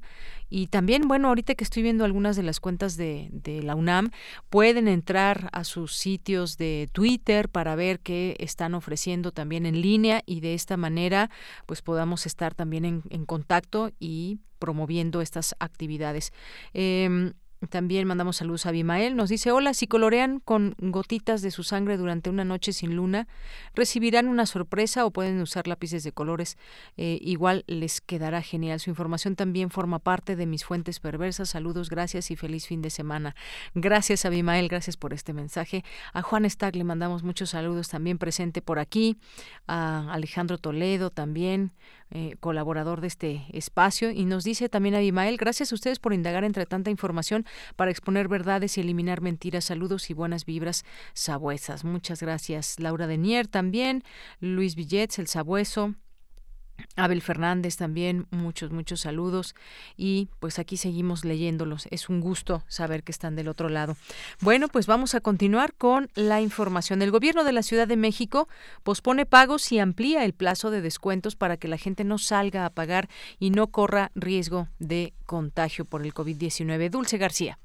Deyanira, muy buenas tardes a ti al auditorio de Prisma RU. A partir de la próxima semana, todos los servicios relativos a la tesorería van a posponerse para que la ciudadanía no tenga que ir personalmente a pagar. Esto como una medida para evitar contagios por la pandemia del COVID-19. Así lo anunció la jefa de gobierno de la Ciudad de México, Claudia Sheinbaum, quien adelantó que dichos trámites serán ampliados un mes, puesto que los descuentos en pagos terminan hacia el 31 de marzo en tenencias y otros temas. Y estamos viendo todos los trámites. Por ejemplo, no queremos cerrar las ventanillas que tienen que ver con actividad económica, porque eh, ¿para qué cerramos ventanillas únicas con actividad económica cuando lo que, lo que queremos pues es que se fortalezca la actividad económica de la ciudad, particularmente después de esta crisis de coronavirus que vamos a afrontar?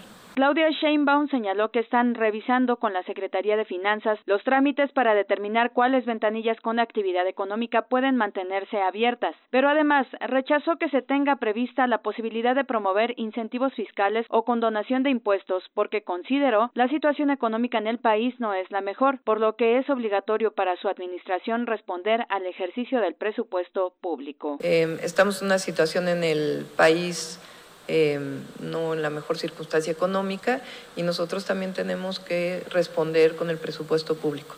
Pero hay otras medidas que sí nos interesa activarlas. Mucho tiene que ver con la tramitología. Entonces, estamos, ya lo hemos hecho durante el año anterior y este, y vamos a fortalecer muchísimas medidas que disminuyan la tramitología de los negocios y que permita activarse la economía. De Yanira Auditorio de Prisma RU, Sheinbaum dijo que se detendrán las actividades en las guarderías del Centro de Desarrollo Infantil y los centros de asistencia e integración social del DIF, donde se atiende a personas en situación de calle. También sostuvo que las medidas de prevención se toman en coordinación con la Secretaría de Salud Federal y el Gobierno del Estado de México, en tanto que la suspensión de clases iniciará oficialmente el próximo lunes. Hasta aquí el reporte. Muy buenas tardes.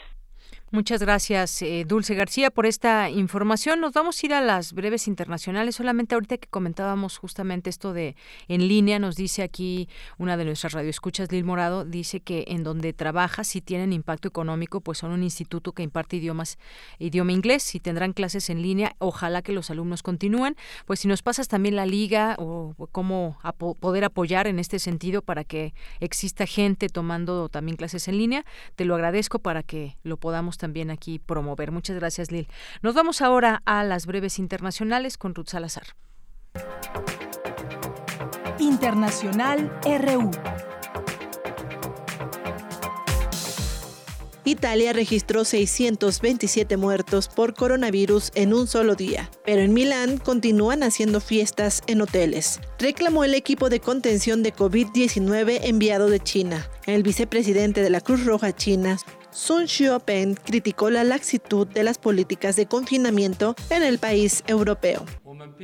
He descubierto muchos de los problemas existentes en el confinamiento dispuesto en las ciudades. Hemos estado en Padua y veo que aquí en Milán, en la zona más afectada por el COVID-19, no hay medidas muy estrictas. El transporte público sigue en funcionamiento y los ciudadanos se mueven, organizan cenas y fiestas en los hoteles y además no llevan mascarillas.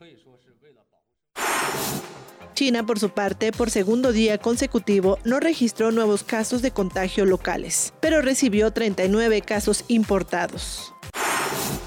Mientras la pandemia del coronavirus sigue propagándose por el mundo, Rusia, que comparte una extensa frontera de más de 4.000 kilómetros con China y 144 millones de habitantes, registra solo 253 casos y una víctima mortal. En Cuba, este viernes las autoridades confirmaron cinco casos nuevos de COVID-19, con lo que la cifra de contagios se eleva a 16. Los nuevos casos corresponden a cuatro extranjeros y a una cubana procedente de Italia que trabajaba en un crucero. Los Juegos Olímpicos de Tokio 2020 podrían ser reagendados por la pandemia, aceptó el presidente del Comité Olímpico Internacional Tomás Bach quien destacó que existe un equipo que estudia una posible recalendarización en el otoño de este año, en 2021 o en el 2022. No todo son malas noticias en la crisis sin precedentes provocada por el coronavirus. La calidad del aire mejora drásticamente en las zonas de cuarentena. Una nueva visualización de la Agencia Espacial Europea muestra cómo ha disminuido la contaminación en China desde el inicio de las medidas de aislamiento tropas del ejército turco han comenzado a retirarse de la parte noroccidental de Siria en la provincia de Idlib. Rusia había advertido previamente que Turquía había iniciado la retirada, pese a que había asegurado lo contrario. Esto ocurre en momentos en los que grupos terroristas continúan violando el cese al fuego. Porque tu opinión es importante, síguenos en nuestras redes sociales, en Facebook como Prisma RU y en Twitter como arroba PrismaRU. Bien, continuamos, dos de la tarde con 19 minutos. Y bueno, nos enlazamos hasta Madrid, España. Allá se encuentra un eh, compatriota mexicano, Mauricio Morales García, que es neumólogo intensivista de la Universidad Autónoma de Nuevo León. Él fue a Madrid a hacer una, estancia en broncoscopía intervencionista en el Hospital Universitario, Fundación Jiménez Díaz, y se encuentra allá justamente, pues, eh, tratando también de colaborar en todo eso colaborando y haciendo lo que se puede en este sentido. Sabemos el caso también grave que hay en España entre los países que también eh, pues preocupan, preocupan todos, pero el número en España también ha ido en incremento. ¿Cómo estás, Mauricio? Un abrazo desde aquí, desde México. ¿Qué tal? Eh, buenas tardes a ti, buenas tardes a todo el auditorio. Estoy, estoy ahora muy bien. Muy bien, pues cuéntanos, cuéntanos un poco el trabajo que has hecho allá eh, en esta estancia en Madrid y cómo te encuentras ahora ante estas circunstancias eh, que prevalecen aún de, pues, de cuarentena allá en España. Pues bueno, yo eh, estuve un, un, mes más o menos en, en México, estaba aquí en Madrid antes también y volví el día 3 de marzo llegué aquí a Madrid en esta segunda segunda vuelta y pues nos encontramos con seis casos en todo el país, con tres en, en Madrid y pues se veía algo pues que no iba a pasar, ¿no? Y resulta pues que ahora casi tres semanas después tenemos veinte mil casos con con con mil pacientes que, que fallecieron y pues es de una manera brutal la cantidad de pacientes que llegan al mismo tiempo a las instituciones buscando atención, pues, pues obviamente que, que cambió la perspectiva de todos. Yo creo que eh, el aislamiento, ah, eh, tanto aquí como en Italia, se, se tardó un poco y pues ahorita estamos viendo estas consecuencias, ¿verdad? En este momento, digamos, ¿cómo ha, ¿cómo ha cambiado, cómo ha impactado también la vida cotidiana de los españoles y de personas también que como tú, hay pues mexicanos que están en distintos eh, países, eh, pues que les tocó ahí, digamos, esta contingencia y tienen que, que, permanecer ahí hasta nuevas instrucciones, nuevas medidas que se puedan tomar para ya sea pues regresar a México o tener la movilidad eh, normal. ¿Cómo, ¿Cómo lo estás viviendo tú? ¿Cómo te informas? Cuéntame un poco de esto de este encierro cotidiano que hoy vives? Pues mira, es, algo impresionante ver una ciudad tan tan concurrida como Madrid, pues verla... Que no duerme Madrid normalmente. ¿Cómo, perdón? Que no duerme, digo, la ciudad normalmente. No, no, este, y, verlo ahora sí, pues es, es impactante. Eh, pues yo en, en la fundación, pues nos dieron un salvoconducto, es una una, una hoja donde nos menciona que somos eh, trabajadores de la salud y, por eso podemos transitar libremente. Las otras cosas las que puedes, eh, por las que puedes salir sin ser multado, pues es ir al banco este, teniendo eh, que hacer algún movimiento importante, ir al supermercado o, ir a la farmacia o, a, buscar atención médica, ¿verdad? Yo vivo como a tres estaciones de, del hospital, pues ahora estoy caminando, llego ahí y, igual de regreso. Y pues es, es impresionante, digo, yo sigo formándome en broncoscopía, pero pues por la contingencia y por la, la cantidad de, de, perdón, de médicos y enfermeras que han estado saliendo positivos por atender a los pacientes, pues ya me, me, me incorporé a un equipo de, de, guardias especiales para poder atender a estos pacientes y pues eh, contento, orgulloso de, de poderlos tratar y, finalmente eh, pues sí, hay, como tú dices, habemos muchos mexicanos aquí eh, batallando con esta situación, ¿verdad? Y un reconocimiento también para todos ellos. Claro, sabemos que todos los días a las 8 de la noche salen eh, pues eh, las personas allá en España a aplaudir el trabajo que están haciendo los médicos todos los días, muchos de ellos, como dices, ya contagiados. Pero entonces tú sigues trabajando ahí en ese hospital. ¿Cómo, ¿Qué estás viendo desde ese hospital? ¿Cómo se atiende la gente? Eh, ¿Cómo pues la familia muchas veces acompaña al enfermo para hacerse pruebas y demás? ¿Cómo, cómo se vive ahí en el, en el hospital? Pues eh, sí, lo que mencionas, lo de las familias, lo tienen súper prohibido estar eh, familiares ahí. Estamos en una etapa en la que mm, tenemos que evitar al máximo los, los contagios, entonces los informes los, los hacen eh, por teléfono a los familiares. Eh, se tuvo que improvisar dos áreas más de terapia intensiva porque la cantidad de pacientes que requieren un manejo eh, de, de este tipo pues cada vez va, va creciendo. eh, hay tres plantas que son ya exclusivas para pacientes eh, con coronavirus y pues tenemos eh, más de 90 casos ahora actualmente en mi hospital.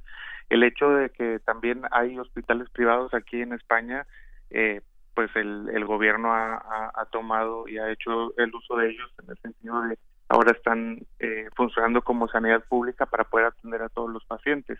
Esto eh, pues habla de una gran eh, comunicación, una gran organización y aún así eh, nos estamos viendo eh, pues pues muy muy comprometidos con, con, con esta situación. Eh, a pesar de que hay recursos como saben pues digo es, es, es Europa eh, pues hay falta como quiera de insumos o sea tenemos que estar eh, tomando consejo de los italianos por la situación que también ellos están viviendo, uh, creo yo, de una forma más eh, más, más, más grave, que nosotros aquí. Y, y pues uh, utilizando los recursos de, de, la mejor manera para poder eh, tener todavía con qué, con qué tratar a los pacientes y no no de medicamentos más bien mascarillas guantes eh, batas uh -huh. los cubrebocas etcétera Así es. Bueno, pues eh, te agradezco mucho esta comunicación. Me, me, gustaría que la mantuviéramos eventualmente para que pues nos sigas platicando cómo se viven las co cosas allá en Madrid, España. El miedo a veces nos domina, Mauricio. ¿No te ha dado miedo en algún momento cuando vas al hospital eh, contagiarte? Pues sí, creo que es una, una situación colectiva. eh, sí, sí, sí he sentido miedo, y, pero creo que eh, el hecho de saber que estamos haciendo las cosas bien, que es algo que es algo correcto, pues eh, el miedo se queda ahí, como lo había dicho antes, en la puerta de- del hospital y, y te, te enfocas ahí a, a tu trabajo y finalmente es una es un es un orgullo poder este formar parte de, de del equipo que trata a sus pacientes porque eventualmente eh, va a impactar en, en, en la sociedad en la historia. Así es, es. una situación que a todo mundo eh, le da le, le da miedo pero eh, eh, es cuestión de, de focalizarse y de, de vencerlo por la misma situación de que, que, nos que nos llama pues es, es la vocación que tenemos Claro. y lo hago de todo corazón y, y pues bueno la la situación es es grave pero Pero hay esperanza siempre, ¿no? Y hay, unidos y hay mucho trabajo también de parte de los médicos que hacer en todo esto, por supuesto. Mauricio, pues un aplauso desde acá, que llegue hasta allá a Madrid, España, donde te encuentras. Agradezco este testimonio que nos das. Quisiera mantenernos eh, pues atentos a través de ti y que nos sigas platicando pues historias que también suceden en un país donde está, se están enfrentando a esta gran emergencia. Por lo pronto, va un abrazo hasta allá. Muchas gracias por eh, por estar con nosotros aquí en Radio UNAM. gracias a ti a todo tu auditorio y pues eh, una vez más pues eh, somos un gran país tenemos que confiar en nuestros médicos y en, en la gente que, que nos guíe y, y espero eh, que sigamos en contacto. Muchos saludos para ti y a todo tu auditorio. Gracias, gracias Mauricio, hasta luego. Mauricio Morales García, neumólogo intensivista de la Universidad Autónoma de Nuevo León, se encuentra allá en Madrid haciendo también pues trabajo eh, comunitario para las personas que lo requieren. Continuamos y ya está en la línea telefónica el doctor, está eh, el doctor Malaquías López Cervantes, profesor del Departamento de Salud Pública de la Facultad de Medicina de la UNAM, integrante de la Comisión Científica para atender la emergencia. Doctor, bienvenido a este espacio. Muy buenas tardes. Muy buenas tardes, muchas gracias por la invitación, estoy a la orden. Doctor, pues quisiéramos platicar en esta ocasión sobre los laboratorios públicos y privados que hacen la, prueba de COVID-19. Ya hay una lista que autorizó la Secretaría de Salud de 37 laboratorios. Platíqueme un poco de esto. Eh, ¿Podría, eh, en algún momento se estaba surgiendo información en torno que si se prohibían hacer las pruebas de COVID-19? No es de esta manera, pero ¿por qué es importante que sean estos laboratorios y no otros, doctor? Bueno, primero para tener mayor certidumbre acerca de la validez del resultado. Eh, se ha discutido muy poco, sobre todo en México, pero cabe la posibilidad de que una prueba que sale negativa en realidad no lo sea. Y entonces, eh, si se le dice que pues, salió negativa la prueba, la persona puede pensar cualquier cosa y también las autoridades. Eh, también está el otro caso que pudiera parecer como positivo y no lo sea. Ese parece un poco más raro, pero existen esas posibilidades. La prueba no es perfecta. Entonces, cometer errores es algo que debe de tratar de minimizarse. Y este y quien quiera llevar a cabo esta prueba tiene que demostrar que tiene la competencia técnica necesaria para poder llevarla a cabo y dar un resultado que sea el más apegado a la realidad eh, posible. Esa es la primera parte. La segunda parte es que yo creo que esta, bueno, en realidad, no, no es ni siquiera que yo lo crea, en realidad hacerse esta prueba al paciente no le sirve. ¿No le sirve la prueba del COVID? No, porque el tratamiento va a ser el mismo. O sea, no, como no tenemos un tratamiento específico, vamos a suponer que yo hago la prueba porque en caso de ser influenza le doy oseltamivir y en caso de ser COVID le doy otro tratamiento, ¿no? Que es el específico y correcto. Eso sí sería importante porque entonces tomo la decisión correcta sobre cómo manejar a la persona. Pero como no tenemos un tratamiento que funcione, no no se ha logrado llegar a encontrar todavía nada para mejorar el manejo de las personas, en realidad la, el tratamiento que se da es de, de sostén, nada más para mantener a la persona en condiciones más o menos adecuadas mientras la enfermedad se cura. Y, se va a curar sola por respuesta de la persona en algunos días, incluso de los que llegan a necesitar respirador. Personas que tienen insuficiencia respiratoria severa se ponen en el respirador y se les está dando sostén mientras la persona logra controlar la enfermedad y salir adelante. Cuando se producen algunos otros problemas como la falla orgánica múltiple, pues la persona puede llegar a morir, pero en ninguno de todos esos casos tenemos un tratamiento específico. Entonces, a la persona, ¿de qué le sirve eh, tener la prueba? Realmente de nada. Si llega a desarrollar eh, insuficiencia respiratoria, pues se le va a dar el tratamiento, sea influenza o sea COVID o sea cualquier otra razón por la cual tiene la insuficiencia. Y doctor, en este sentido, a ver, yo, yo, eh, usted corríjame o explíqueme esta situación. Eh, parte de las pruebas que se están haciendo es, por ejemplo, muchos de los casos sospechosos que tuvieron contacto con personas que están eh, contagiadas por COVID-19. Pero ¿no sería importante hacer un mayor número de pruebas eh, para saber también de las personas que pudieran estar eh, contagiadas o que sientan tengan algún síntoma para no contagiar a los demás. Es decir, si a mí me dan una prueba positiva, pues ya sé que, que tengo que tomar precauciones extremas para no contagiar a los demás, ¿no? Bueno, en este momento de la epidemia sí sirve para que una persona diga, bueno, pues ya que salí positivo, acepto las instrucciones pero las instrucciones que estamos o que se están dando son genéricas. Cualquier persona que tenga una infección respiratoria aguda, sea o no sea COVID, debería de quedarse en su casa y de preferencia en su cuarto mientras mejora, porque sea esta COVID o sea cualquier otra, de todas maneras andan contagiando y eso no debería de suceder. Pero además tenemos la situación de que la prueba no le dice que no va a tener la enfermedad. Eso también es peligroso. Si una persona se hace una prueba, le sale negativa, a lo mejor va a decir, bueno, pues yo ya salí negativo y ya no me puedo enfermar. Y tres días después se contagia y se enferma. También. Porque la prueba no previene la infección. Nada más dice, en este momento no tienes la infección, pero no dice si una semana después, un mes después, la persona la adquiere y entonces sí la tiene. Entonces, eso es muy importante que la población lo tenga en la mente. Y finalmente, quería decir que eh, depende de dónde y cómo se hagan las pruebas para saber si nos sirve de algo tener muchas. Ha sido una fiebre, eh, desde mi punto de vista, absurda, la que ha surgido a nivel internacional de decir hagan pruebas y pruebas y pruebas y pruebas. Sí. Eh, yo oí una declaración por ahí en radio de algún infectólogo que dijo pruebas, pruebas y más pruebas, ¿no? Es que hacer pruebas en sí mismo no no sirve de nada.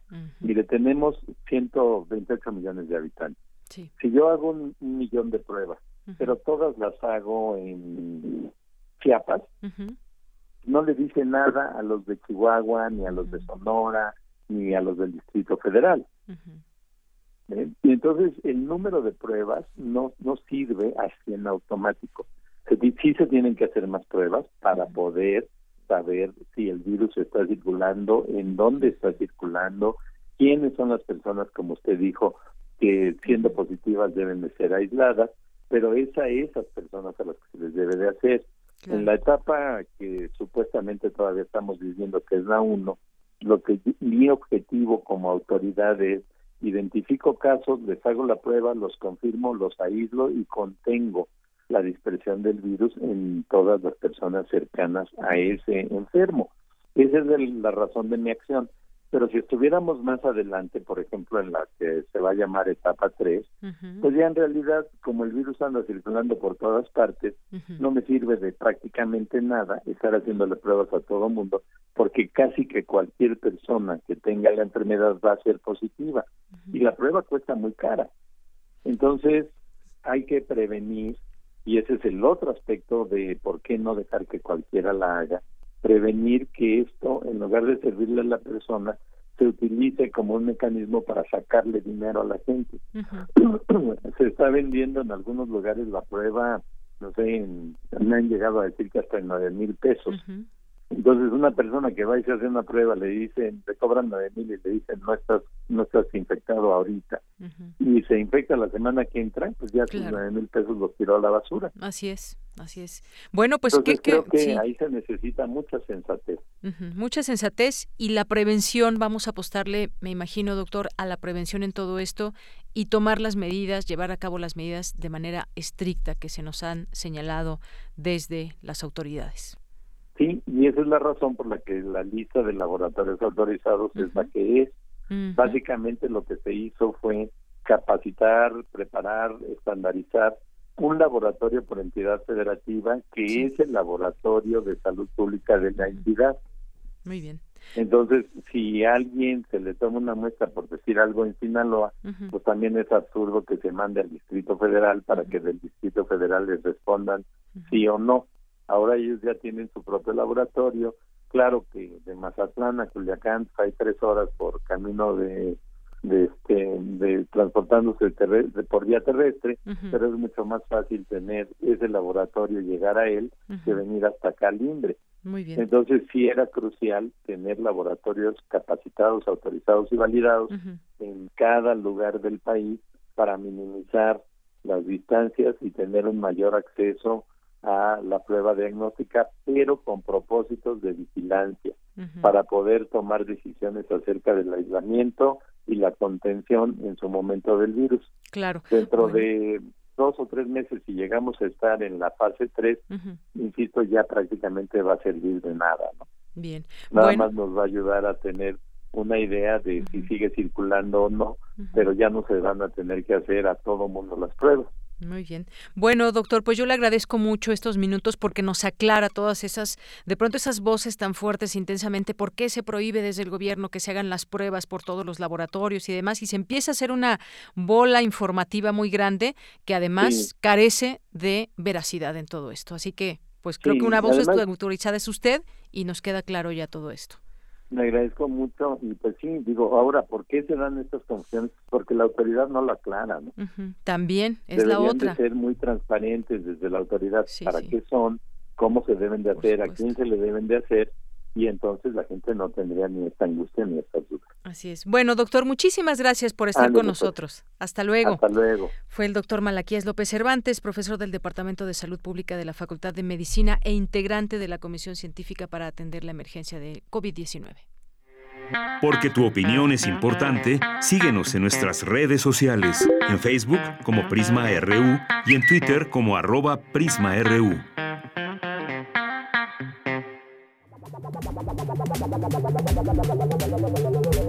El refractario, RU. Bien, pues vámonos rapidito con ese tema de lo que ha sido noticia durante esta semana. Doy la bienvenida al maestro Javier Contreras, maestro en Derecho y profesor de la FESA Catlán. El papel de la prensa y errores y o aciertos del Gobierno de México. ¿Cómo lo ves, Javier? Bienvenido. Hola, ¿qué tal, Deyanira? Muy buena tarde para ti y todo el amable auditorio de Prisma RU. Efectivamente, uno de los principales titulares que se han estado ocupando en prensa y en las diferentes críticas en medios de comunicación ha sido el papel de la prensa y este conjunto de errores que se han cometido en diferentes etapas de comunicación. Me parece que el trabajo de la Coordinación General de Comunicación Social del gobierno del presidente López Obrador ha hecho un buen trabajo en comunicar ciertos mensajes simples y sobre todo ampliamente aceptados por la comunidad. No obstante, la hipersimplificación de la información para poder generar un mensaje contundente y conciso puede dejar de lado también la importancia de los datos para una adecuada comunicación sustantiva. Así es. Bueno, pues esto lo, seguimos viendo porque además hay una información que justamente debe ser, lo, hemos platicado con eh, en otros gobiernos, esa sensación de pues de tener toda la plena confianza en las autoridades y en este caso también, bueno, pues además de que hay distintos factores, siempre ese mensaje debe quedar completamente claro en este sentido. Ahora bien, las implicaciones económicas de la cuarta transformación por el COVID-19, ¿cómo afectará a México? ¿Cómo afectará al gobierno propiamente? Hace rato platicábamos también al respecto de este tema en nuestra primera hora y decía, bueno, se nos decía un internacionalista, se tiene que reubicar de nueva cuenta, reasignar el presupuesto eh, para lo más urgente que en ese momento se vuelve la salud. ¿Qué, qué opinas de esto, Javier? Efectivamente, Deyanira, cuando nosotros pensamos en reasignaciones presupuestales, hay que recordar que es algo a lo que tiene facultad la Secretaría de Hacienda y Crédito Público. Es decir, esa secretaría puede generar las adecuaciones presupuestales dependiendo de los ramos en cada secretaría para poder atender contingencias. Y no solamente ello, el mismo presidente López Obrador ha anunciado estos planes de apoyo, en este caso un DN3 con la participación de las Fuerzas Armadas para poder contener esta problemática. No obstante, en términos estrictamente económicos, ya se ha generado una exhortación por parte del Senado de la República a las secretarías de Economía y de Hacienda y Crédito Público para tomar las correspondientes decisiones para poder contener el el impacto económico. Ahora, hay que dejarle muy claro a nuestro auditorio, esto no es algo que depende estrictamente del gobierno de México, sino que viene también de las fluctuaciones internacionales y de la pérdida internacional de confianza en mercados debido a esta crisis que ha desatado el COVID-19.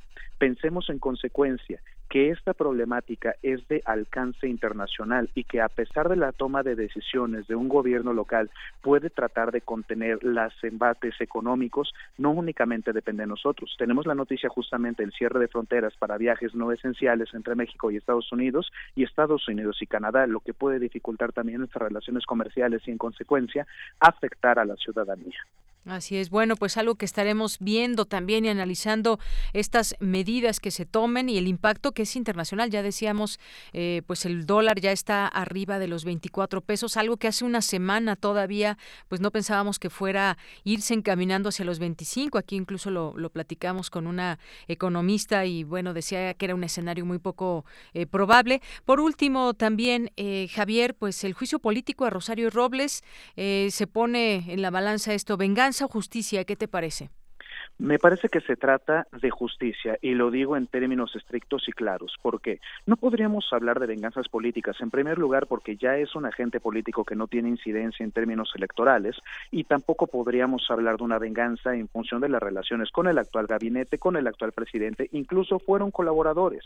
Me parece que no hay elementos para mencionar una venganza. Lo que sí se puede hablar es una justicia en términos de transparencia para el pueblo de México, identificar después de sendas investigaciones periodísticas y eventualmente resultados de las auditorías de la misma Auditoría Superior de la Federación, cómo es que se habían tramado estos esquemas financieros para el desvío de recursos que han debilitado no solamente las arcas públicas, sino las estructuras del gobierno, cosa de lo cual se ha quejado contundente y recurrentemente el presidente López Obrador diciendo, este cochinero nos dejaron, pero no solamente se trata de un cochinero, se trata de una trama financiera muy bien estructurada para poder generar este tipo de desvíos. Las pruebas ahí están a disposición de todos en diferentes reportajes periodísticos, así como en estas auditorías. ¿Qué valdría la pena mencionarle a la ciudadanía y a nuestros radioescuchas? Que estemos al pendiente del proceso, porque la Cámara acusadora es la Cámara de Diputados y el que se debe erigir como una especie de juzgador político es el Senado de la República. Esperemos porque este proceso todavía no concluye la Cámara. Eh, por lo pronto, Javier, queda aprobado en la Cámara el juicio político a Rosario Robles con el argumento de que la triangulación de tres mil millones de pesos permitida por Rosario Robles Berlanga es el caso más notorio de corrupción en el sexenio pasado. Morena, sus aliados en la Cámara de Diputados aprobaron el juicio político contra la exfuncionaria y solicitaron al Senado eh, erigirse en Cámara de sentencia y, e inhabilitarla para cualquier cargo público por 20 años. Bueno, pues esto es lo que se tiene en torno a ello. Pues sí, ahí está también parte de la estafa maestra. Muchas gracias, Javier. Nos escuchamos el siguiente viernes. Muchas gracias a ti, Deyanire, para todo nuestro amable auditorio. Que tengan un excelente fin de semana. Igual para ti. Hasta luego. Porque tu opinión es importante, síguenos en nuestras redes sociales, en Facebook como Prisma RU y en Twitter como arroba PrismaRU.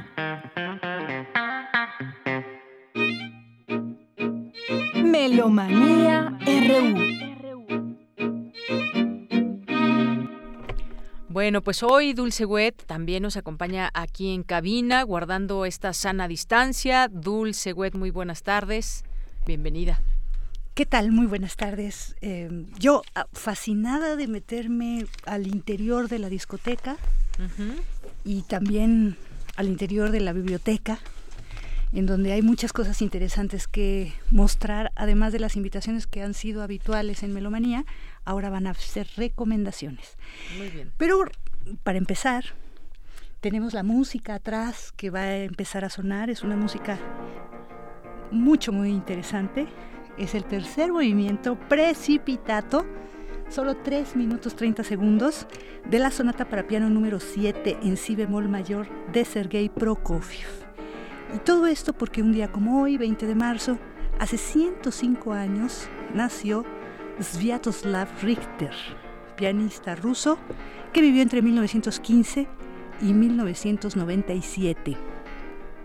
Bueno, este hombre era conocido por su profundidad en las interpretaciones, su técnica virtuosística extraordinaria y su vasto repertorio. Tocaba todo lo que se puedan imaginar, desde Händel, Bach, Tchaikovsky, Simanovsky, Berg, Bevern, Stravinsky, Bartók, Hindemith, Britten, Gershwin.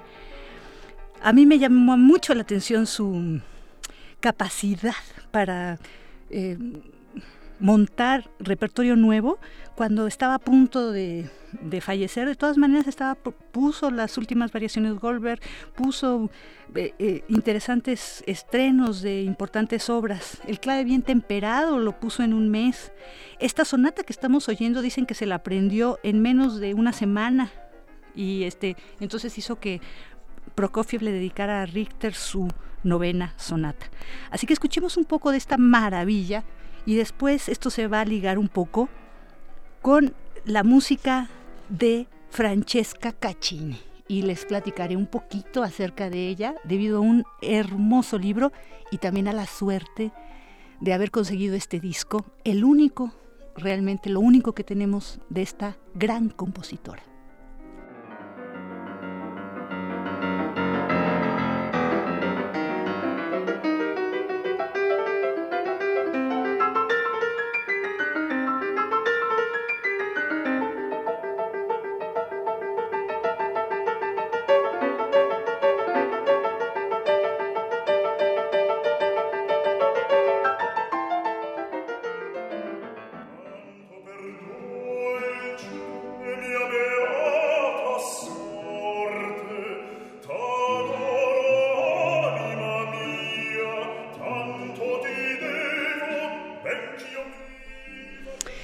Bueno, como les, les dije anteriormente, estamos escuchando música de Francesca Caccini.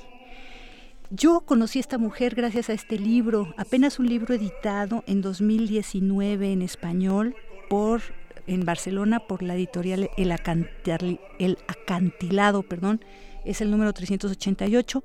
El libro se titula Armonías y suaves cantos. Está escrito por la musicóloga e historiadora londinense Anna Beer, nacida en 1964, y es una traducción de Francisco López Martín y de Vincent Minguet. Aquí es extraordinario, narra la vida de ocho protagonistas, Francesca Caccini, Bárbara Strozzi, Elizabeth Jaquet de la Guerre, Marianne von Martínez, eh, Fanny Hensel, Clara Schumann y Lili, Boulanger y Elizabeth Moconchi.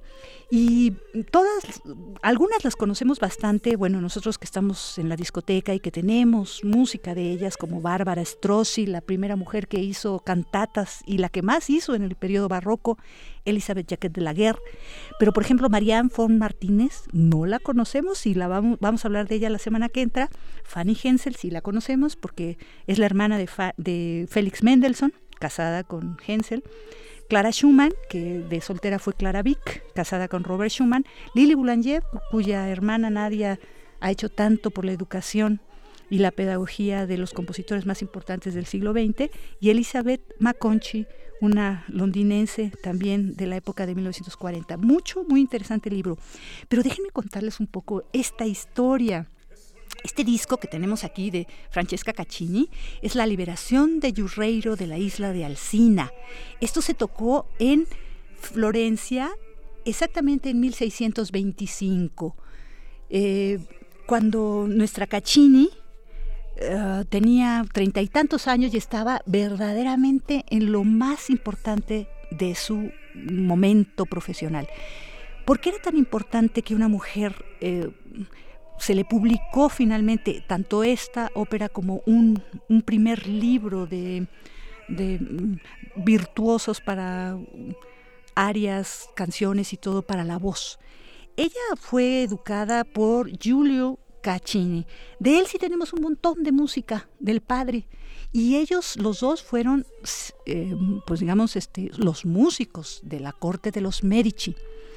Francesca realmente, si nos ponemos a analizar eh, su vida, eh, pudo hacer todo lo que hizo, no nada más por una voluntad muy férrea y que eh, en realidad le costó bastante trabajo salir adelante en todos sentidos, enviudó dos veces y siempre fue sirviente de los Medici. Y los Medici sabían que podían decirle de una fiesta en dos días y ella hacía en dos días una ópera. Era muy, muy capaz y de cinco óperas que hizo solo recordamos esta. Déjenme contarles por qué este... Mm, estamos oyendo Cuán dulce mi bendito destino a Ruggiero y Alcina. Alcina se supone que era una hechicera, una mujer mala que em, rapta a Ruggiero y lo tiene en su isla. E, en esta mm, escena primera que estamos escuchando es Ruggiero que parece muy complacido del rapto y que no quiere hacer nada va a existir otra otro personaje importante, Melissa, que va a ser quien rescate a Ruggiero. Escuchemos un poquitito de esta maravillosa música que tenemos la oportunidad de escuchar gracias a un disco precisamente que es La liberación de Ruggiero de la isla de Alcina y que, y que produce Glosa, eh, una fantástica producción discográfica austriaca Em, con el ensamble Albastrina y, la y el ensamble Pifaresca. Y dirige una mujer también desde el clavecín, Elena Sartori.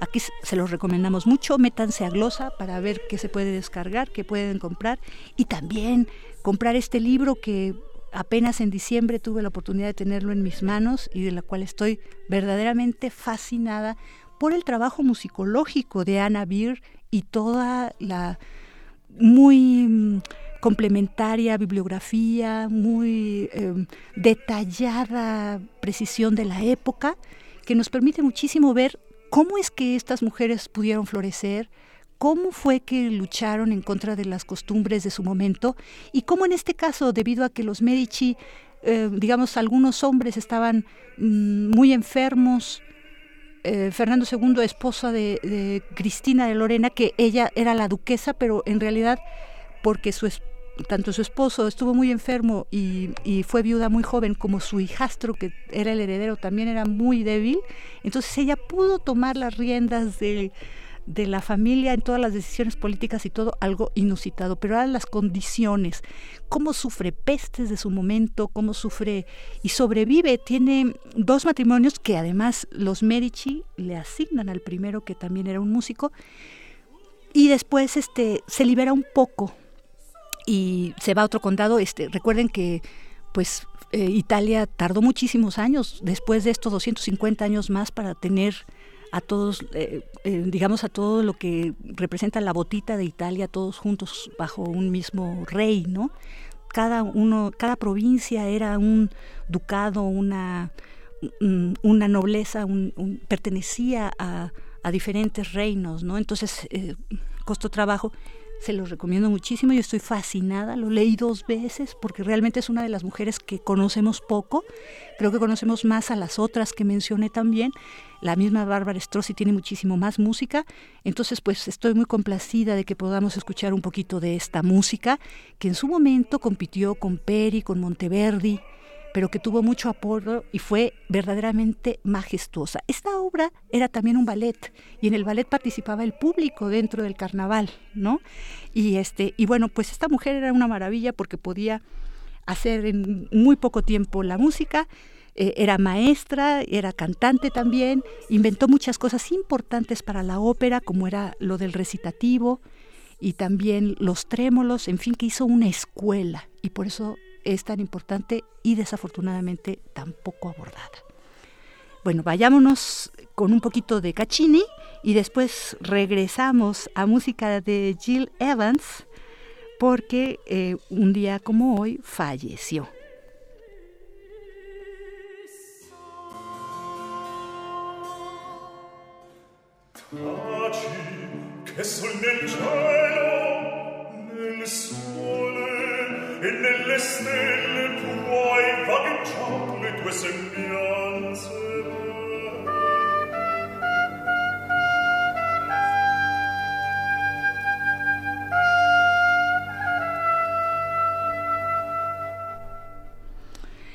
Me llama mucho la atención la música de Caccini. Sabes que en su momento estamos saliendo de, o sea, ella nace en 1567, estamos en pleno renacimiento, en la consolidación después de pues la música que va a ser después barroca, ¿no? Todo lo que hacen los renacentistas es, es maravilloso.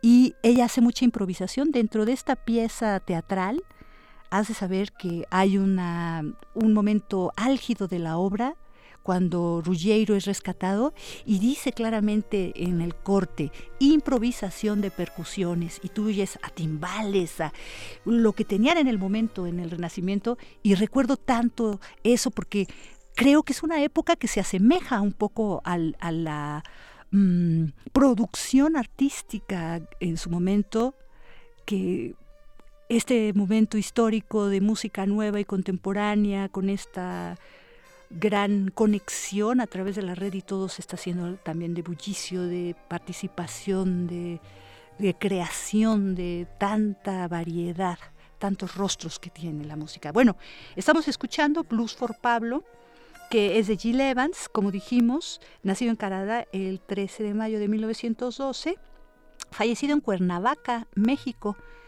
el 20 de marzo de 1988, hace 32 años, pianista, arreglista, compositor y líder de banda de jazz, de hecho estamos escuchando su banda, y que tuvo un papel destacado en el desarrollo del cool, el modal jazz, el free jazz, el jazz rock, y colaboró en muchas ocasiones con Miles Davis. De hecho, Miles Davis está tocando aquí el flugelhorn y es la Jill Evans Orchestra, Jill Evans al piano con sus arreglos y dirección. Bueno, pues con esto, por el momento, esta semana nos despedimos. La semana que entra seguiremos escuchando y abordando música de este maravilloso libro de Ana Bir, Armonías y Suaves Cantos, Las Mujeres Olvidadas de la Música Clásica. Muy bien, Dulce, pues muchas gracias, como siempre. Y solamente recordarles antes de despedirnos que a partir del próximo lunes Prisma RU transmitirá en su frecuencia acostumbrada, 96.1 de FM, y también a través del 860 de AM en horario habitual, de 1 a 3 de la tarde. Y pues ojalá que nos acompañen. Nosotros estaremos aquí de manera pues eh, amplia y muy responsable, lo que significa estar al frente de estos micrófonos, llevándole hasta usted la información eh, del momento con respecto al tema del COVID-19 y todo lo que pueda surgir en torno a ello. Y también, por supuesto, tendremos a nuestros colaboradores y tendremos nuestras secciones habituales también para hacernos compañía mutuamente. Con eso me despido, soy de Yanira Morán. Gracias a todo el equipo que estuvo presente hoy, al que está también en casa. Gracias a todos, de verdad. Eh, cuídense mucho y nos escuchamos el próximo, el próximo lunes. Hasta pronto.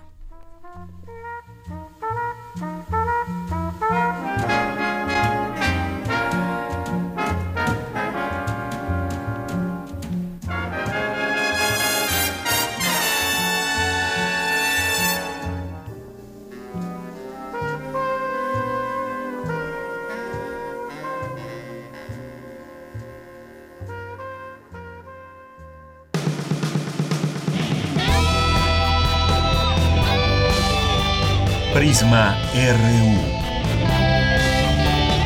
Relatamos al mundo.